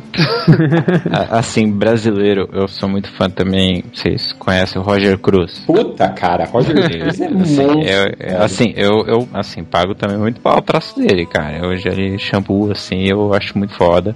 Eu direto tô no blog dele ali, olhando o que, que ele tem ali postado. Ah, eu E tenho também. o artbook autografado dele, cara. É animal, velho. pago E muito pau fora que, também, assim, ele, é, ele é fora de série, assim, como pessoa também, muito humilde, muito tranquilo. É, eu não tive essa, essa oportunidade de falar com ele, mas, tipo, porra, eu pago muito pau pro traço dele, assim. Sério mesmo. Se um dia eu, vocês vierem entrevistar ele, eu venho, certeza. O que eu vou falar agora é meio que um jabá de graça, mas há de ser falado, né, cara, que a Quanta Academia de Artes é uma concentração de grandes artistas nacionais da, da, da, da HQ, né, velho? Ali a gente tem, tipo, o Roger Cruz, que o já falou, tem a Julia Bax, tem o Amilcar Pena, a Amanda Grazini, e, inc- inclusive tem aulas lá de é, aulas especiais que são com Danilo Beirute. Eu, eu vi uma aula, se eu não me engano, cara, do Lourenço Mutarelli lá, cara. Mutarelli, pra quem não conhece. Ah, se você não conhece, cara, desliga agora, velho, na boca. Tchau, gente. Foi um prazer. Mas o, mas o Mutarelli, pessoal mais novo, é difícil, porque ele já tá o quê? Acho que mais de 10 anos sem fazer quadrinho, né? Então. É, ele trabalha bastante com teatro, né? Não, é, é literatura basicamente, teatro, cinema, adaptação, mas ele é, ele é basicamente escritor. Ele, ele fala isso sempre. O, o Olha Mutarelli aí, é muito, muito divertido. Ele fala, ó, quando eu vi que eu, eu escrevi um livro em uma semana e um quadrinho demorava seis meses, eu só faço literatura agora. Cara, sabe, eu vejo o Mutarelli muito fazendo charge pra Bukowski, uma coisa desse tipo, cara. Não sei porquê. eu vejo o traço dele muito assim. Viajo muito. Não, os, os- as HQs do Mutarelli são uma piração foda, cara. É, eu- é tipo uma maluquice, é muito bom, é animal, cara, mas é uma maluquice foda. Pra quem não conhece, a gente acho que o mais recomendável saiu agora pela Companhia das Letras, agora que eu falo do último ano aí, que é o Diomedes. Sim, o Dionedes é excelente. Exatamente, que é uma colet... é, foram quatro ou cinco histórias que ele ficou separado, com o mesmo personagem, e a companhia então fez uma antologia. Eu acho que até a primeira história que eu li dele foi do Dionedes. Eu até estranhei, na época eu estranhei muito, assim, não tava acostumado a ler que, aquele tipo de história. Até nem gostei de, de cara, assim, acho que eu não tinha maturidade suficiente pra entender aquilo. Mas depois, puta, cara, Mutarelli é foda. Queria puxar um assunto só rapidamente, ô Bruno. Que o Afonso falou de, de do cara do. Como é que é o nome do que você falou aí, Bruno? o Mutarelli? que o Mutarelli ele viu que ele demorava mais tempo pra fazer um quadrinho do que um livro, foi isso? É, exatamente. Vocês passaram, vocês passam isso na cabeça de vocês, tipo, o trabalho que eu tenho pra fazer um quadrinho comparado a que o cara vai ler, tipo, em um segundo, sei lá, um rapidamente. Tipo, o tempo que eu me dedico àquilo não é tão valorizado. Passa isso na cabeça de vocês? Quando eu tô lendo quadrinho, eu me irrito. Você se irrita? É, porque eu vejo que eu levei que nem eu levo 20 minutos fazendo um quadro e eu li o quadro em segundos. Eu falo, ah, que Segundo, legal. né? Essa folha aqui, quando o cara fi- ah, finalizou isso aqui, ninguém viu. Então, o, Rápido, editor, né? o editor viu. Só. Ó, acabou ele. de escorrer sangue no meu olho agora. Sério mesmo. Cara, apesar de que eu vou te falar que eu li um quadrinho, nem é BR, mas eu vou citar como exemplo, que é o WE3, PDC me emprestou. E, velho, não tem como você não parar em cada quadro por pelo menos 5 segundos, saca? E, eu- e eu- e é, isso, é isso que eu digo que é pouco. Que eu- o dele é que você fique o mesmo tempo que ele demorou pra fazer. É, É o menino. 20 minutos. O W3, esse W3 é o Itri, né? Aquele do, do, do É do cachorro. cachorro, do Isso, Puta, esse aí cara, mesmo, cara. É muito foda. Do Morrison, Nossa, né? puta Morrison. que pariu. Cara, É muito- o Morrison é, é- é gênio, mas, tipo, a arte também, assim, tá fora de série. Não, o que eu perco muito tempo é Gru, cara. Gru, mano, puta, você fica vendo o cara no cantinho ali, o, o jumento fazendo, sei lá, cocô na árvore, sei lá, você vê.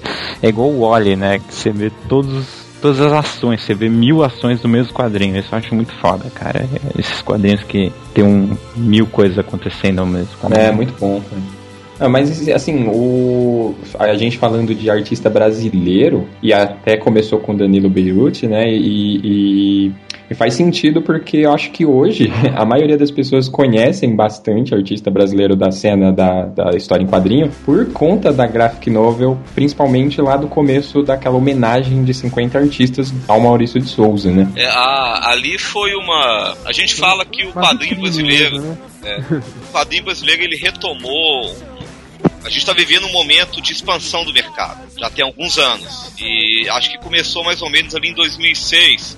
Muita gente atribui o fato, um dos principais fatos, foi quando o governo federal passou a comprar quadrinhos, um programa que chama PNBE, que é Programa Nacional de Biblioteca da Escola, onde o governo compra livros que manda para as escolas públicas do Brasil inteiro. E a partir de 2006 o quadrinho passou a fazer parte desse programa, muito voltado ainda para adaptação literária, né, quadrinho adaptado de livros e tal. Sim. Mas isso deu um gás muito grande no mercado. Por quê? Principalmente porque editoras tradicionais que já publicavam literatura, que eram editoras fortes do mercado, passaram a publicar quadrinho também. Olha aí. De literatura, eu lembro de ter lido o Curtíssimo, um quadrinho.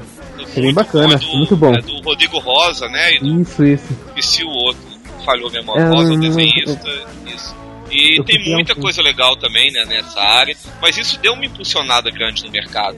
E veio também, né? Aí passou a ter mais coisas sendo lançadas e as pessoas passaram a se interessar e a comprar. E a gente tem também uma geração aí mega talentosa, uma geração que passou a não fazer só humor, que era a tônica das tirinhas até os anos 80 ali. Sim, Galera é verdade. que faz hoje história de aventura, romance, ficção. Eu sempre senti falta disso no Brasil, cara. Eu, assim, É. pra mim era só, Brasil era praticamente, em quadrinhos era humor, humor, humor. E tipo, Fazer pô, por que não longa, né? terror? Por que não um romance, uma aventura? Fazer história E- longa também. Sim, e hoje a gente tem bastante disso. Quer dizer, assim, ainda dá, ainda tem muito espaço pra mais, mas agora começou a andar de uma maneira bem bacana. É, até mesmo é, o Laerte, que pra mim é o maior gênio dos quadrinhos brasileiros de todos os tempos, é, ele agora está lançando uma história de 20 páginas. Ele sempre fez histórias curtas, então isso é interessante também. Oh, interessantíssimo. Ver uma história de 20 páginas do Laerte, né? Laerte a gente conhece pelas tiras, né, cara? É, E por se vestir de mulher, né? Ah, é. Na época da Circo ele, e da, da revista dele, Piratas do Tietê, ele chegou a fazer umas histórias, mas eram de 5, 6, acho que até 8 páginas ali. Ele nunca passou muito disso. Apenas é dele, né? Penas é dele, penas, aquela É. Palhaços Mudos, Sim, sim. é, Insustentável Leveza do Ser, tem muitas histórias Uhum. clássicas. Bem bacana. Então, mas aí o que eu tava falando mais dessa parte do, do, do- do- da homenagem aos 50 artistas é porque esse projeto ele serviu como uma espécie de vitrine, né? Isso. Tipo, olha aqui o trabalho desse, desses caras. E aí, tipo, eu, eu lembro que eu comprei, e aí eu ia vendo, e aí ia vendo, né? Quem fez essa, quem fez aquela. E ia pegando esses nomes, o nome, pelo menos daqueles que eu gostei mais, e jogando na internet pra ver os trabalhos desses caras. E ali foi onde eu conheci o Danilo, os irmãos Cafag, né, que o Vitor, né, que fez né, Maurício de Souza por 50. Alguns eu já conhecia, como o Fabiabu, e por aí foi, cara. Vai ser uma, uma vitrine É, foda, assim, esse Maurício de Souza por 50 artistas. Fábio Mon, Gabriel E que na realidade foram 150. É verdade. Foram três edições, né? É, é, e não, é muito legal. Assim, você tem uma ideia, a gente tá fazendo a lista de convidados pro FIC, nós temos, obviamente, limitações ali orçamentárias. É, pra chegar ali mais ou menos em 40 nomes de fora de Belo Horizonte, que ainda tem os nomes de BH, é, cara, foi suado, sabe? Muito difícil. Uhum. É. É muita, gente, boa. A gente tem também a a Supernova, né? Que você, o Emílio, o Jim aí, vocês estão começando a produzir alguns títulos, né? É, a Supernova, pra mim, ela parte do, do seguinte princípio: eu sempre li todos os tipos de quadrinhos, tá? Desde aquele fatídico Capitão América que eu comecei, aí eu fui lendo de tudo: de super-herói a turma da Mônica, passando por Disney, indo a quadrinho de terror, indo até a uns quadrinhos que eu acho que pouca gente deve lembrar, que é uns quadrinhos brasileiros de artes marciais, que tinha o Mestre Kim, né? Então tinha. Eu, eu acabei lendo de tudo, mas é, o que eu sempre mais gostei, assim, não que seja superior aos outros gêneros, eu acho que nenhum gênero é superior ao outro, né? São só gêneros diferentes, tem qualidades diferentes, vai do gosto da pessoa. Mas o que eu mais curti, sempre curti mesmo, foi super-heróis mesmo. É, eu sempre fui, tive esse lado meio fanboy, assim, de, de, de cultura pop e tal. E eu sempre. É uma, é uma conversa que, assim, ela é meio polêmica, né? Tipo assim, é, super-heróis nacionais funcionam ou não, né? Tipo. ah, é viável, não é? Por que, que, por que, que outras tentativas passadas não deram certo aqui antes? E, por exemplo, eu conversando muito com o Sidney Guzman, é, ele, ele tem um argumento que eu acho muito válido, assim. Pô, se você for em Nova York, estiver passeando por Nova York, você olhar pro céu, você vai ver um cara balançando numa teia? Você vai ver um cara voando? Você não vai ver um cara voando. Então por que, que não pode dar certo aqui, né? Ah, eu acho que, assim, super-heróis, ele é, assim, é a maneira... é, é, você pode ter heróis em todas as sociedades, tá? Em todas as épocas. Mitologia tá aí para isso. O próprio Joseph Campbell, que é foi o maior especialista em mitologia de todos os tempos, ele, ele, ele- nos estudos dele ele mostra toda a sociedade precisa de heróis. Ela necessita dessas metáforas que os, os heróis apresentam pra gente, pra gente superar os obstáculos da vida. Então, eu acredito que seja mais assim, é, o que seria um super-herói brasileiro? Quais são as características de um super-herói brasileiro? Eu acho que o, não é que super-herói brasileiro não, não pode dar certo, é impossível dar certo. A gente só não achou a maneira. É questão É, de experimentar, acho, é questão de tentar, é questão de tipo tentativa e, e erro, tudo, tudo é tentativa e erro. Quando, como, quando o Thomas Alva Edison foi criar a lâmpada elétrica, ele criou quase mil lâmpadas e perguntavam assim pra ele: pô, mas você não cansa de errar tanto? Ele falou assim: não, eu não errei centenas de vezes, eu apenas descobri centenas de maneiras de como não se fazer. É bem isso, é cada, cada tentativa é, frustrada, digamos assim, você tá mais próximo da que vai funcionar, né? Exatamente, porque você, você observa aquela tentativa de fulano e de ciclano e assim, o que, que fulano e ciclano fizeram errado? Né? Você extrai alguma coisa, nenhuma dessas tentativas foram inválidas. Se você analisar cada caso, é, todas elas podem ensinar assim por que, que não, não, não deu certo até o momento. Né? É, quando eu pensei na, na Supernova, eu pensei da seguinte maneira: é, eu não vou fazer, eu não quero, eu não quero cometer os erros do, do, do, do- pessoal que tentou antes. Eu vou primeiro analisar eles, aí eu comecei a analisar todas as tentativas de super-heróis que, que aconteceram aqui, tentando pegar e esses erros. Aí depois, o que que eu fiz? Eu fui procurar, eu fui me aprofundar em livros de história pra pra descobrir assim, o que é o brasileiro de verdade? De fato, o que que é o brasileiro? Do que o brasileiro é feito? Como ele se formou, né? E a partir desse momento eu fui conversar com professores de, de- de universitários de história, com sociólogos, com antropologistas. Eu fui fazer uma pesquisa enorme que foi de mais ou menos de 2000 a 2008 né? Em que eu procurei, assim, me distanciar do, do, do, do que seria um super-herói brasileiro, de quadrinho de ação brasileiro. E assim, não, eu, eu quero fazer uma pesquisa como se eu não tivesse que, que fazer algo para quadrinhos. Eu quero pesquisar de fato o brasileiro, as nossas características culturais. E, e uma, uma das coisas que a gente tem no mercado é justamente aquele lance que a gente estava falando de, ah, nunca passa da número um, né? O brasileiro, o leitor brasileiro, ele criou um desconfiômetro né? Ele olha assim, tipo, putz, quadrinho nacional, número um, quadrinho novo, putz, eu não vou comprar porque Sempre não vai passar fica com o pé atrás, né? Sempre que é... tem aquela de ah, não tem, não tem dedo de nenhum americano, não tem dedo de ninguém de fora, eu, então eu não vale a pena ver. É, eu, eu acho que isso é de quem não lê quadrinho, entendeu? É, quem lê quadrinho, quem tá lendo, esse público que tá lendo hoje quadrinho, isso não tem mais, cara. A gente, olha, hoje o, o autor nacional, você vai em evento como fica, eu tive agora no Comic Con lá em Porto Alegre, já fui em evento em Curitiba. É, o quadrinista brasileiro, ele é muito bem, ele tá sendo muito bem aceito. Seja quadrinho independente, seja quadrinho de editora conhecida, entendeu? E eu acho que o que, que pega mesmo tem que ter uma boa história, cara. Independente se é super-herói, se é terror, se você tá fazendo estilo mangá. Acho que se a história for boa, se ela prender o leitor, se ela tiver uma consistência, você vai fazer uma série. Se essa série tiver realmente consistência ali, tiver regularidade, pega o leitor. Eu, eu, eu não vejo isso de que ah, o leitor brasileiro não gosta de quadrinho nacional. Acho que isso já, isso é, já, já é superado. Eu acho que hoje, realmente, hoje o HQ, assim como a literatura também nacional, ela vive um momento muito bom que a galera não tem mais, assim, tanta resistência. A galera tá disposta a, a acompanhar e dar a, o benefício da dúvida, né, pra história. Até o cinema, né, também teve isso, de você é, não tinha um herói no cinema e veio Tropa de Elite e mostrou que era possível. Então, acho que Sim. todas as mídias Fora assim começaram quando você aceita o que é brasileiro, cara, tem uma vantagem muito grande, que é o contato, né, cara? Pô, entrando em contato com novos quadrinhos principalmente brasileiros, são os eventos que ocorrem ultimamente, né? Cada vez mais eventos maneiros nessa parte de quadrinhos, como aqui em São Paulo, que eu conheço mais, né, o Anime Friends e a Fast Comics. E a gente tem o Afonso aí, que é o coordenador da FIC. O Afonso pode falar mais ou menos pra gente como funciona essa coisa de trazer a galera, assim, tipo, organizar um evento pro fã, pensando no fã, né? Mas também ao mesmo tempo dar um apoio para os caras que trabalham com isso. É, FIC é hoje, né, o maior evento de quadrinhos do Brasil. Uh, em 2011 a gente teve 148 mil pessoas. Público, inclusive, superior a San Diego Comic Con, que foi 130 mil. Toma essa. Olha aí, cara. Toma é um essa, Diego. É um evento assim gigantesco. A gente traz 70 convidados nacionais e internacionais. Vocês se devem estar acompanhando. A gente anunciou aí Geoff Jones, Klaus Johnson, Jorge Pérez. Só ter mais vontade de ir pra BH, de verdade.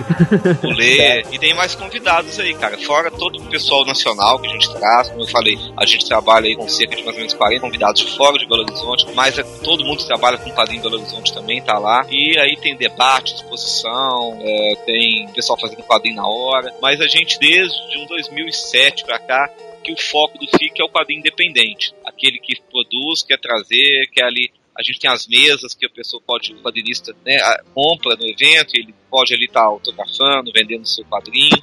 Então tem um espaço muito grande para isso. E é, é uma logística maluca, né? O evento que vai ser agora de 13 a 17 de novembro aqui em Belo Horizonte, está dois anos trabalhando. Né? Termina um, você já emenda outro evento logo após. É, é um trabalho é correria. mesmo. é um trabalho, é um trabalho para maluco. Mas é satisfatório, cara, porque como vocês falaram, a gente, o FIC não é só para fã, não é só para leitor, como a gente, o pessoal fala, para nerd, não é só para nerd. O quadrinho a gente quer mostrar que o quadrinho ele é uma, ele ele é uma linguagem artística, como o cinema, o teatro, a literatura. Você não precisa ser nerd, ser fã de quadrinho para ler quadrinho. A gente quer cada vez mais que o leitor casual se interesse pelo quadrinho também. Aquele cara que chegou na livraria, ele vai decidir, ah, eu tô afim de ler alguma coisa, eu posso levar um romance ou um quadrinho, entendeu? Ele, ele, olhou ali, gostou, pô, vou levar, ou chegou na banca e viu, comprou. Então a gente quer, a gente tem em Belo Horizonte, a gente trabalha muito nesse foco, quadrinho como uma forma de leitura, o quadrinho como uma linguagem artística que é acessível a todo mundo. Uh, trabalhamos também com fã, obviamente, quando a gente traz nomes que que são conhecidos aí de quem gosta de quadrinho, e trabalhamos também com é, o profissional, que isso é muito legal. Então a gente tem oficinas especializadas, a gente tem um espaço do cara autografar, o espaço dele. Aliás, cara, eu posso perguntar, o George Pérez vai estar autografando, cara? Claro, claro. Putz, eu vou, eu vou, eu vou. Inclusive no sábado, o pessoal tá organizando o maior cosplay de George Pérez do mundo. Todo mundo de camisa. Nossa. Já- já Bruno, Bruno, fica a missão, hein? Fica a missão Olha aí. aí, cara, se eu for esse ano eu vou de camisa havaiana. Tá, A tá, minha camisa havaiana já tá tá também. É, eu- Olha aí. A Eu tenho, uma eu tenho uma neon. Ó que beleza. Caraca. cara. E a gente vai organizar a primeira rodada de negócios de quadrinho no país, que é um modelo do Sebrae de apoio à pequena empresa, que você junta o cliente e o fornecedor. No caso, a editora, o editor, o agente e o quadrinista. Antes tinha só avaliação de portfólio, voltado mais para o desenhista, para o mercado americano. A gente quer esse ano ampliar, colocar editores brasileiros, se possível algum editor europeu, editor americano, e você poder levar o seu projeto, levar o seu desenho. Então a gente está tratando o quadrinho como negócio, né? porque é fundamental que esse espaço exista para o, o quadrinista, entendeu? Sabe, sinceramente, eu acho que justamente essa iniciativa que o FIC tá tendo de fazer essa, essa ampliação pro lado dos negócios, eu acho que vai ser um grande divisor de águas na história do quadrinho nacional. Eu acredito muito nisso. A- a- vai abrir muita possibilidade para muita gente. Com A certeza. ideia, cara. a ideia não é ficar só na rodada. A gente quer fazer em Belo Horizonte um curso voltado para em- empreendedorismo na área de quadrinhos, para é, a pessoa entender um pouco mais de edição, saber precificar. Tem muita gente fazendo quadrinho independente, em crowdfunding e outros modelos, e muitas vezes o cara fica, pô, peraí, como é, como é que eu vou calcular o preço aqui do, do meu quadrinho? Quanto eu vou vender? Como é que eu monto uma planilha de custo? Como que eu, eu, eu faço uma estratégia de comunicação? Então a gente quer formar, quem tiver interesse, obviamente, que a gente quer ter, dar essa formação também. Porque a gente vê muito curso aí de formação artística. Aprenda a desenhar, aprenda a fazer quadrinho. Mas a gente quer, como esse lado empreendedor do quadrinista ele tá aflorando, ele tá crescendo, a gente quer dar esse suporte também. É, uma vez eu tava batendo papo com o Maurício de Souza e eu perguntei pra ele assim: é, por que, que você acha que não surge um outro que nem você? Um próximo Maurício de Souza? Ele me respondeu exatamente isso. Ele falou assim: o quadrinista brasileiro ele é muito bom artista, mas ele é um péssimo homem de negócios. Ele precisa aprender a ser um homem de negócios. Ele precisa aprender a burocracia de contrato, de vender seu peixe. Ele precisa aprender disciplinas publicitárias, é, administrativas. É, o, o- quadrinho não pode ficar só no lance de aprender mão, aprender é, perspectiva, né? Sabe, não pode ficar no, no- no lance artístico. Você é, é- é obrigatório de todo quadrinista que quer fazer seu trabalho é, é correr atrás desse tipo de conhecimento também. É tão importante quanto saber desenhar. Com certeza. Muita- até mesmo o cara que não tá afim disso, ele quer só trabalhar com editora, é legal ele também conhecer um pouco de como é que as coisas funcionam, como é que o mercado funciona, como que o quadrinho dele vai É, chegar. às vezes o cara não quer fazer roteiro ou desenho, ele só quer trabalhar nesse ramo, né, cara? Fazer É, negócio. pode ter também, acho que também é legal. Isso é uma. É uma isso é, é também um, um filão de trabalho que, que pouco existe aqui, né? Lá fora tem muito o famoso coach, né? Aquele cara que vai pegar e vai Sim. ver, vai, vai te orientar como é que você pode transformar aquele seu trabalho, negócio. Mas não necessariamente todo mundo vai virar empresário, né?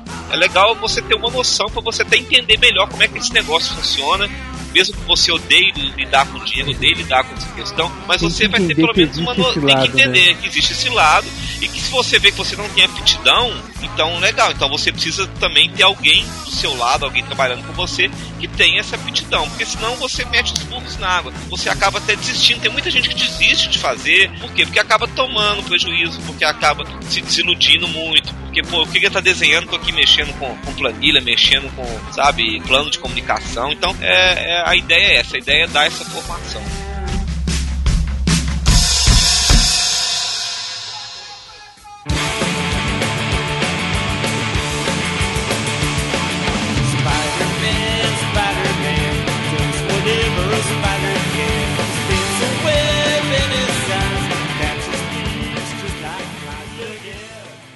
É isso aí, galera.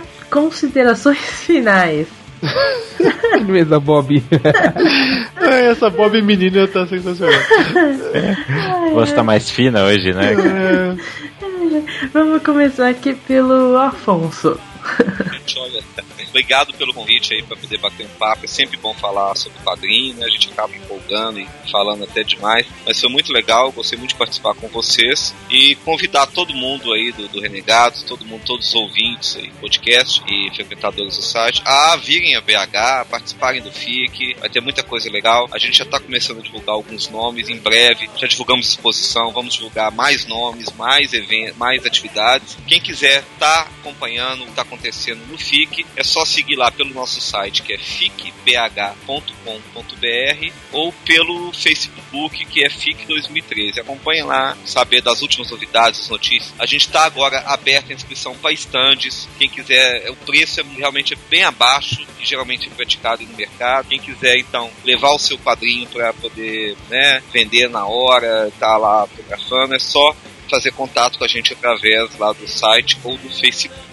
Então, obrigado, gente. Valeu. E por favor, vão de camiseta havaiana, hein? Isso, sábado. Ah, todo mundo raspa a cabeça e camiseta havaiana. E o dia da palestra do Laerte, todo mundo vestido de mulher. Ah, Aí, ó, tá vendo? Os dois cosplays tem que ser. Eu, eu quero o Bruno de mulher, o do Laerte e de uma camisa havaiana, hein? Cara, a gente, a, gente não teve, a gente não teve aquela menininha que fez o cosplay do Stan Lee, cara. Agora todo mundo fazendo cosplay do Laerte. Boa. Excelente. Raspar a cabeça é osso. Pô, cara, mas é um cosplay de verdade do Até que para o fato de que raspar a cabeça, beleza, mas de mulher É, ele vai. Você não sabe a dor que é fazer dread pra depois raspar, cara. Certo. Emília? Bom, é, eu não sei colocar em palavras a honra que foi participar aqui com vocês de receber esse convite, tá? Eu fico bastante emocionado e, bom, para todos os ouvintes, para vocês e para todos os ouvintes, eu, eu convido a vocês quando, quando a gente ainda não tem uma data certa, nós estamos estruturando tudo, mas eu convido vocês a, a acompanhar os quadrinhos da Supernova Produções. Nós temos uma página no Facebook que é facebook.com/supernovaprod.hq né? É, eu também estarei no FIC, é, vou dar um pulinho lá, minha passagem já está comprada, vou, vou aproveitar todos esses dias de evento lá, né? Fazer esses contatos, é, participar dessa, da, da, da parte de, de negócios. É, networking é a alma do É, negócio, é a né? alma. E mês que vem agora, eu estarei na primeira Brasil Comic Con em São Paulo, junto com alguns membros da Supernova Produções. Né, é, nós vamos ter um painel nos modos dos, dos, dos painéis da, da Marvel e da DC que eles fazem. Um painel lá falando da Supernova, que será no dia 18, uma quinta-feira, às 15 horas. E nos outros dias que o evento vai de 11 a 21 de julho, é, eu estarei avaliando o portfólio de artistas para a Space Gold Produ- Productions, que eu, eu sou representante da Space Gold no Brasil, para conseguir artistas para o mercado americano. Então vou estar avaliando portfólios de artistas. E eu tenho é, quatro palestras ao longo do evento, que é uma que é falando sobre entrando no mercado americano, uma é como os roteiristas trabalham, porque eu essencialmente eu sou roteirista, né? Eu trabalho com todas as mídias, cinema, TV, literatura, tudo. E tem quadrinhos e negócios, que é justamente essa parte que falta para os artistas, é o que eu, que eu vou falar um pouco também. E os problemas para ser um roteirista no Brasil, tá? Então tem essa série de, de, de quatro palestras e eu convido aí mesmo para ir conhecendo o nosso trabalho primeiramente através da página do Facebook. Nós estamos fazendo assim fazendo as coisas de maneira bem diferente. Um exemplo para finalizar é que muitas das nossas histórias nós vamos usar elementos reais, acontecimentos reais do, do- da história do Brasil. Por exemplo, é, nós temos um, um acelerador de partículas em Campinas, Caraca. né, na, na Unicamp. Então eu tô pegando muito da, da- explodindo. então eu tô, eu tô pegando muito, eu tô pegando muito de, de, de, de coisas que o Brasil tem e o que acontece no Brasil pra usar de âncora pras histórias e deixar tudo mais crível. Cara, é bem maneiro isso. Excelente, E, cara. e no site, e no site oficial da Supernova quando a gente lançar, cada capítulo que a gente lançar, a gente vai colocar todas essas referências lá, o pessoal aproveitar, se divertir, ver de onde É até legal que a pessoa se interessa e pesquisa mais e aprende mais, né? Exatamente, exatamente. Essa é a ideia, entendeu? Tem muita coisa, assim, a Supernova ela tem, ela tem uma linha editorial clara que é justamente devido a todos esses anos de pesquisa que eu fiz. Né? Parabéns. E a venda, cara, a venda tá da- da- dos títulos de vocês vai ser pelo site, né? É, a gente vai começar fazendo crowdfunding, tá? Uhum. Que é o meio mais acessível mesmo, tá? E depois a gente vai fazer impressão sob demanda. Inicialmente. Ah, legal, É, o, o lance é ir bem aos pouquinhos. Lógico que a gente quer chegar em livrarias e afins, mas tem que dar um passo de, de cada vez, é um bem passo de certeza. tartaruga mesmo. Uhum. Tá, é bem devagarzinho. E é isso, cara. Eu agradeço a todos vocês e fico honrado. Porra, a gente que agradece, mano. Palmas virtuais. Lágrimas virtuais. Boa, meu, toma essa. Lágrimas virtuais. É, é, Denis Dean? Bom, é, muito obrigado por ter me convidado também. Muito feliz, adoro, entre aspas, falar sobre isso, né? Porque eu gosto mais de ouvir do que falar, porque se for comparar o, o Emílio e o, e o Afonso aqui, eu, eu sou ouvinte mesmo. Mas é uma honra mesmo, principalmente ter sido convidado para participar junto com o Emílio, paga um pau pro cara. Olha aí, cara. Caraca, ele tá tipo. o cara, o cara me né, ensinou cara? a torcer, né? Meu pai, meu, meu irmão, meu herói, né, cara? Eu- o cara me ensinou a desenhar, o cara me ensinou a fazer os negócios. O cara é um dos meus agentes no, na Space Ghost. O cara é, é o editor do Supernova e me chamou pra trabalhar, eu tenho que ir. Quer plan- Tá certo, tá certo. Então a gente entendeu. Agora a gente entendeu. Então, mu- obrigado mesmo. Eu também vou votar junto com o Emílio no, na Comic Con. Vou pro FIC também, claro, não posso perder de jeito nenhum. Então eu também conto com o pessoal é, seguindo a gente lá, curtindo e, e vendo o que a gente tá lançando lá no, do, do Supernova. Sempre tem uma novidade legal, uma arte ou outra. O pessoal já ir acompanhando antes mesmo da gente lançar. É, o Denis, o Denis, ele arte finaliza o título da Supernova que ele faz é Cosmos, arte finalizando o desenho do Geraldo Borges, que trabalha pra Fraco, DC. fraco Geraldo também, né? E tem as cores e tem as cores do Matheus Lopes, ele assina com o Matt Lopes, que ele também ele trabalha colorindo pra DC e pra Image. Oh, que bacana. É só gente Caramba. gabaritada, meu irmão. E, e a anarquia? anarquia, polêmica anarquia. Caraca, veio numa boa hora, eu acho, eu acho. Ah, a Anarquia eu escrevo junto com o Carlos Eduardo Corrales, que é do site Delfos, né? E ela é desenhada pelo Felipe Watanabe, que é professor na Quanta. E ah, ele tá fazendo. Watanabe, cara, muito bom. Ele, ele tá fazendo uma HQ pra Arcaia. Arcaia acabou de ser comprada pela Boom Studios. Ele tá fazendo pra Arcaia uma HQ chamada Days Missing, né? Que é do Gene Roddenberry. Né, só do criador do Jornada nas Estrelas, é uma linha de história dele que ele tinha antes de morrer. E a arte final é do Carlos Eduardo Ferreira, que trabalhou para várias editoras do mercado americano, e as cores é do Salvatore Ayala, que o cara é um monstro na coloração. O cara só arranca elogios lá, na- lá no mercado estrangeiro. Legal. Bom. Certinho, agora os capenga aí. Digão. É, o, Zé Ruela aqui. Vou- acho que eu só vou agradecer mesmo os caras, de verdade. Afonso, Emília, Dinho aí, que bacana. Foi bom até a gente ter esse o, o cast bem dividido, né? Participantes e convidados. Deu pra fazer uma troca de experiências bacana. E é isso aí, velho. Valeu, curtem aí, curtam aí.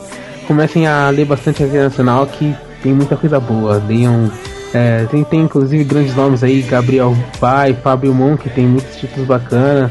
E Gráfico MSP e aguardem também Supernova Produções e vão em eventos, cara, tem muita coisa boa, velho. Muita coisa boa. Valeu mesmo e até a próxima, gente. Tinho. Vai dar.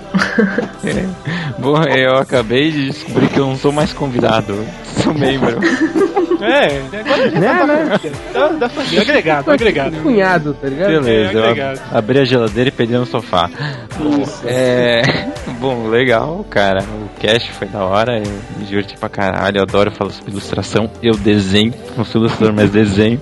Aprendi pra caralho algumas coisas aí. É, não sei se eu vou ter condições de ir pra BH, mas tenho vontade pra caralho de. ir Putz, ah, vamos jeito, tentar, cara, a gente cara. dá um Vamos, jeito, vamos a gente tentar ir dá um pra jeito. BH, cara. Vamos dar um A jeito. gente, a, a gente agora. te manda uma foto, a gente manda uma foto. É, manda uma foto. Todo, todo amante de quadrinhos tem que, ver um, tem que ir uma vez na vida no FIC, cara. O FIC Pois é, é. o evento no Brasil. Eu tenho até meus mas- 80 anos, então, pra ver isso uma vez não fica. Mas, mas quem trabalha em agência entende o que eu, que eu digo, cara. Mas, mas enfim, adoro quadrinho, adoro, mano, HQ Nacional, acho que, mano, tem um estilo foda, assim, que a gente se identifica muito. Óbvio que é brasileiro, né? Mas, enfim. É, e eu acho que só tem, tende a crescer agora. Bom, só resumindo, eu acho que o quadrinho nacional ele tem uma característica própria, assim, e é muito foda, assim. É, o traço e, e tudo. O brasileiro é muito criativo, né, em geral. E eu só desejo boa sorte pra todo mundo aí que trabalha na área que eu não tive coragem de seguir. Vale, vale, a pena, vale a pena, brother. Eu saí de agência. Olha só. Olha aí. Olha só. vendo? Aí- ainda há esperança disso aí. Você, você trabalha mais ou menos que antes. Putz, muito mais, cara. Então, não. Mas fala aí, não é mais gratificante? Pode falar. Fala, Lógico dá, que dá um é. Eu, contra-ataque, eu não um aguentava ficar 8 horas sentado na frente do computador criando. Oito horas, eu fico mais de 12, velho. Então, então, então. 8 horas eu já me dava desespero quando não tinha que fazer hora extra e sair de lá duas da manhã. Mas eu, eu já fiquei três dias trabalhando direto com quadrinho e eu fiquei louco, mas eu fiquei feliz. Fala com beleza, totalmente, olha aí. Eu entendo que a galera no trabalho me chama de autista, de tanto que eu fico desenhando às vezes lá, mas enfim. É, Cito. Bom, eu vou agradecer também ao Emílio, Afonso, Denis pela participação, foi foda pra caramba. É, vou deixar duas indicações, uma que eu conheci através do, do da Facebook do The Walking Dead, que é o Planeta Morto. Que é do Celso Lugero, não sei se é isso o nome certo, mas muito legal, eu li, dá pra baixar online no site do cara, Planeta Morto, legal. E uma outra também, uma excelente quadrinho, que era As Aventuras da Tiazinha, que era fantástico. Genial, genial. brasileiro. e dizer, dizer pro Denis que quando eu pegar alguma obra sua, eu vou ficar uma hora olhando pra compensar o tempo que você fez, cara. Pô, valeu, Cara, cara. tem, tem o Vision Machine, cara. Ele vai passar o link. Já é. Eu, é, Pode tá aí o passar, eu vou link. ficar uma hora em cada quadrinho, só pra compensar. Não, o Video vou Machine te- tá anotado aqui. Vamos, vamos ficar olhando. tipo, Vai ser o quadrinho que eu mais vou demorar pra ler. Ô, cara. Aí, Emílio. Bom, vou, vou te falar que eu demoro pra ler quadrinho, eu tenho uma parede lotada e eu, eu só acho que eu só li um terço por causa disso. Eu fico admirando o traço dos caras. Ainda mais Olha. que a maioria do que eu tenho aqui é Ivan Reis. Olha aí.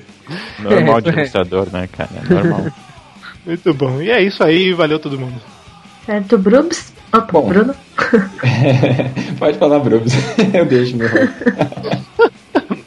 É, é. Bom, cara, primeiramente, realmente agradecer aqui aos participantes. O Dzar não faz parte, porque ele já é de casa, então agradecer aqui o Emílio, o Denis e o Afonso, cara. É, acompanhem aí os, os lançamentos da Supernova. Vão na FIC de camiseta havaiana, por favor. E assim, só umas recomendações que, assim, não tem como falar tudo de quadrinho nesse curto espaço de tempo que a gente conversou, né, cara?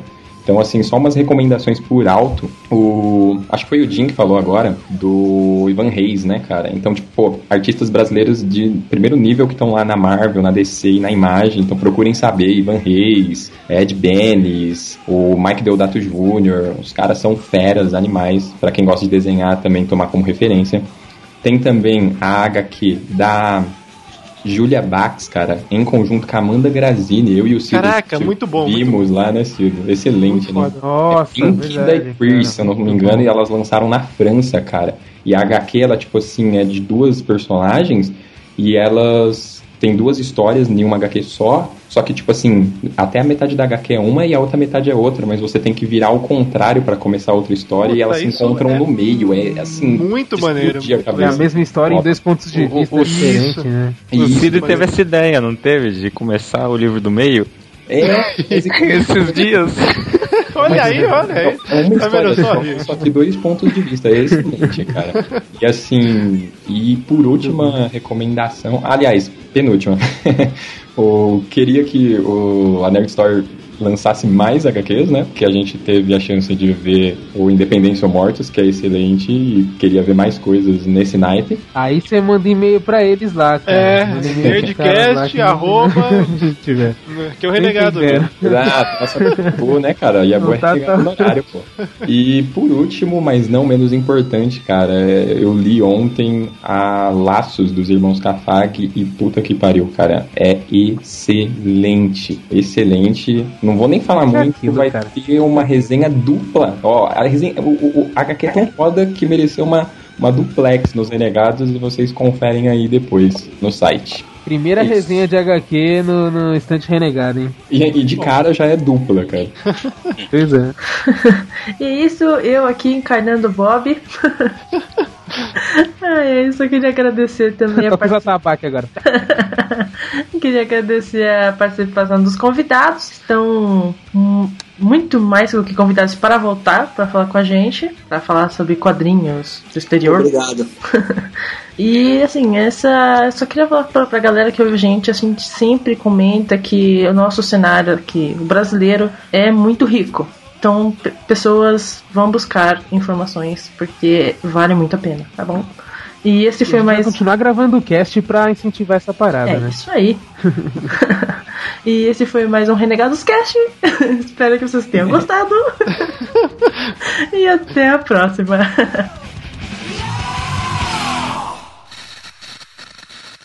Nossa, eu tô aqui de novo no final do cast, é incrível.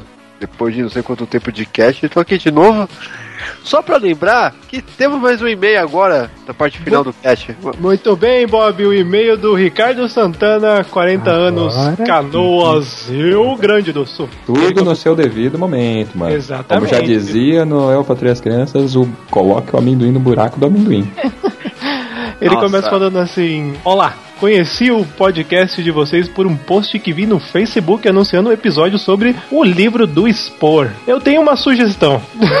Deixem a leitura de e-mails para o fim. Olha aí, cara, a gente Olha aí. adivinhou. A gente adivinhou que era para no final. É mais prático para os novos ouvintes, mais práticos para quem ouve em MP3 mais simples e principalmente para quem ouve no carro. Olha aí, olha aí. A gente sempre acertando quando a gente tá Cara, a gente Pois é. sempre ouve a, a voz do público, a voz de Deus pra gente. A gente sempre É. ouve o público e segue, arrisca seus conselhos. Muito bem. Pois Esse foi é. o e-mail do Ricardo Santana no final do cast. Ah, pô, sabem que esse cara nunca mais vai mandar nada pra gente, né? Não, não, não, vamos explicar. O Ricardo, é, só deixando claro, tá? A gente tá fazendo essa brincadeira com você, mas o e-mail a gente definitivamente nunca vai tirar do início, porque. E o Bob vai explicar o Renegados- porquê. Porque É, ele tem uma, tem uma frase que resume muito bem e isso. O Bob vai dizer pra você a primícia do Renegados. Uma frase vai definir tudo. Bob? Seguinte, cara. Simplesmente porque o podcast é de vocês, a gente tem que dar valor a vocês. Então, pra gente, primeiro sempre vai ser nossos ouvintes, cara. Depois o conteúdo. Porra, é isso. Simples eu quero, assim. Eu quero, eu quero focos, assim. palmas e Palma, palma, Heineken.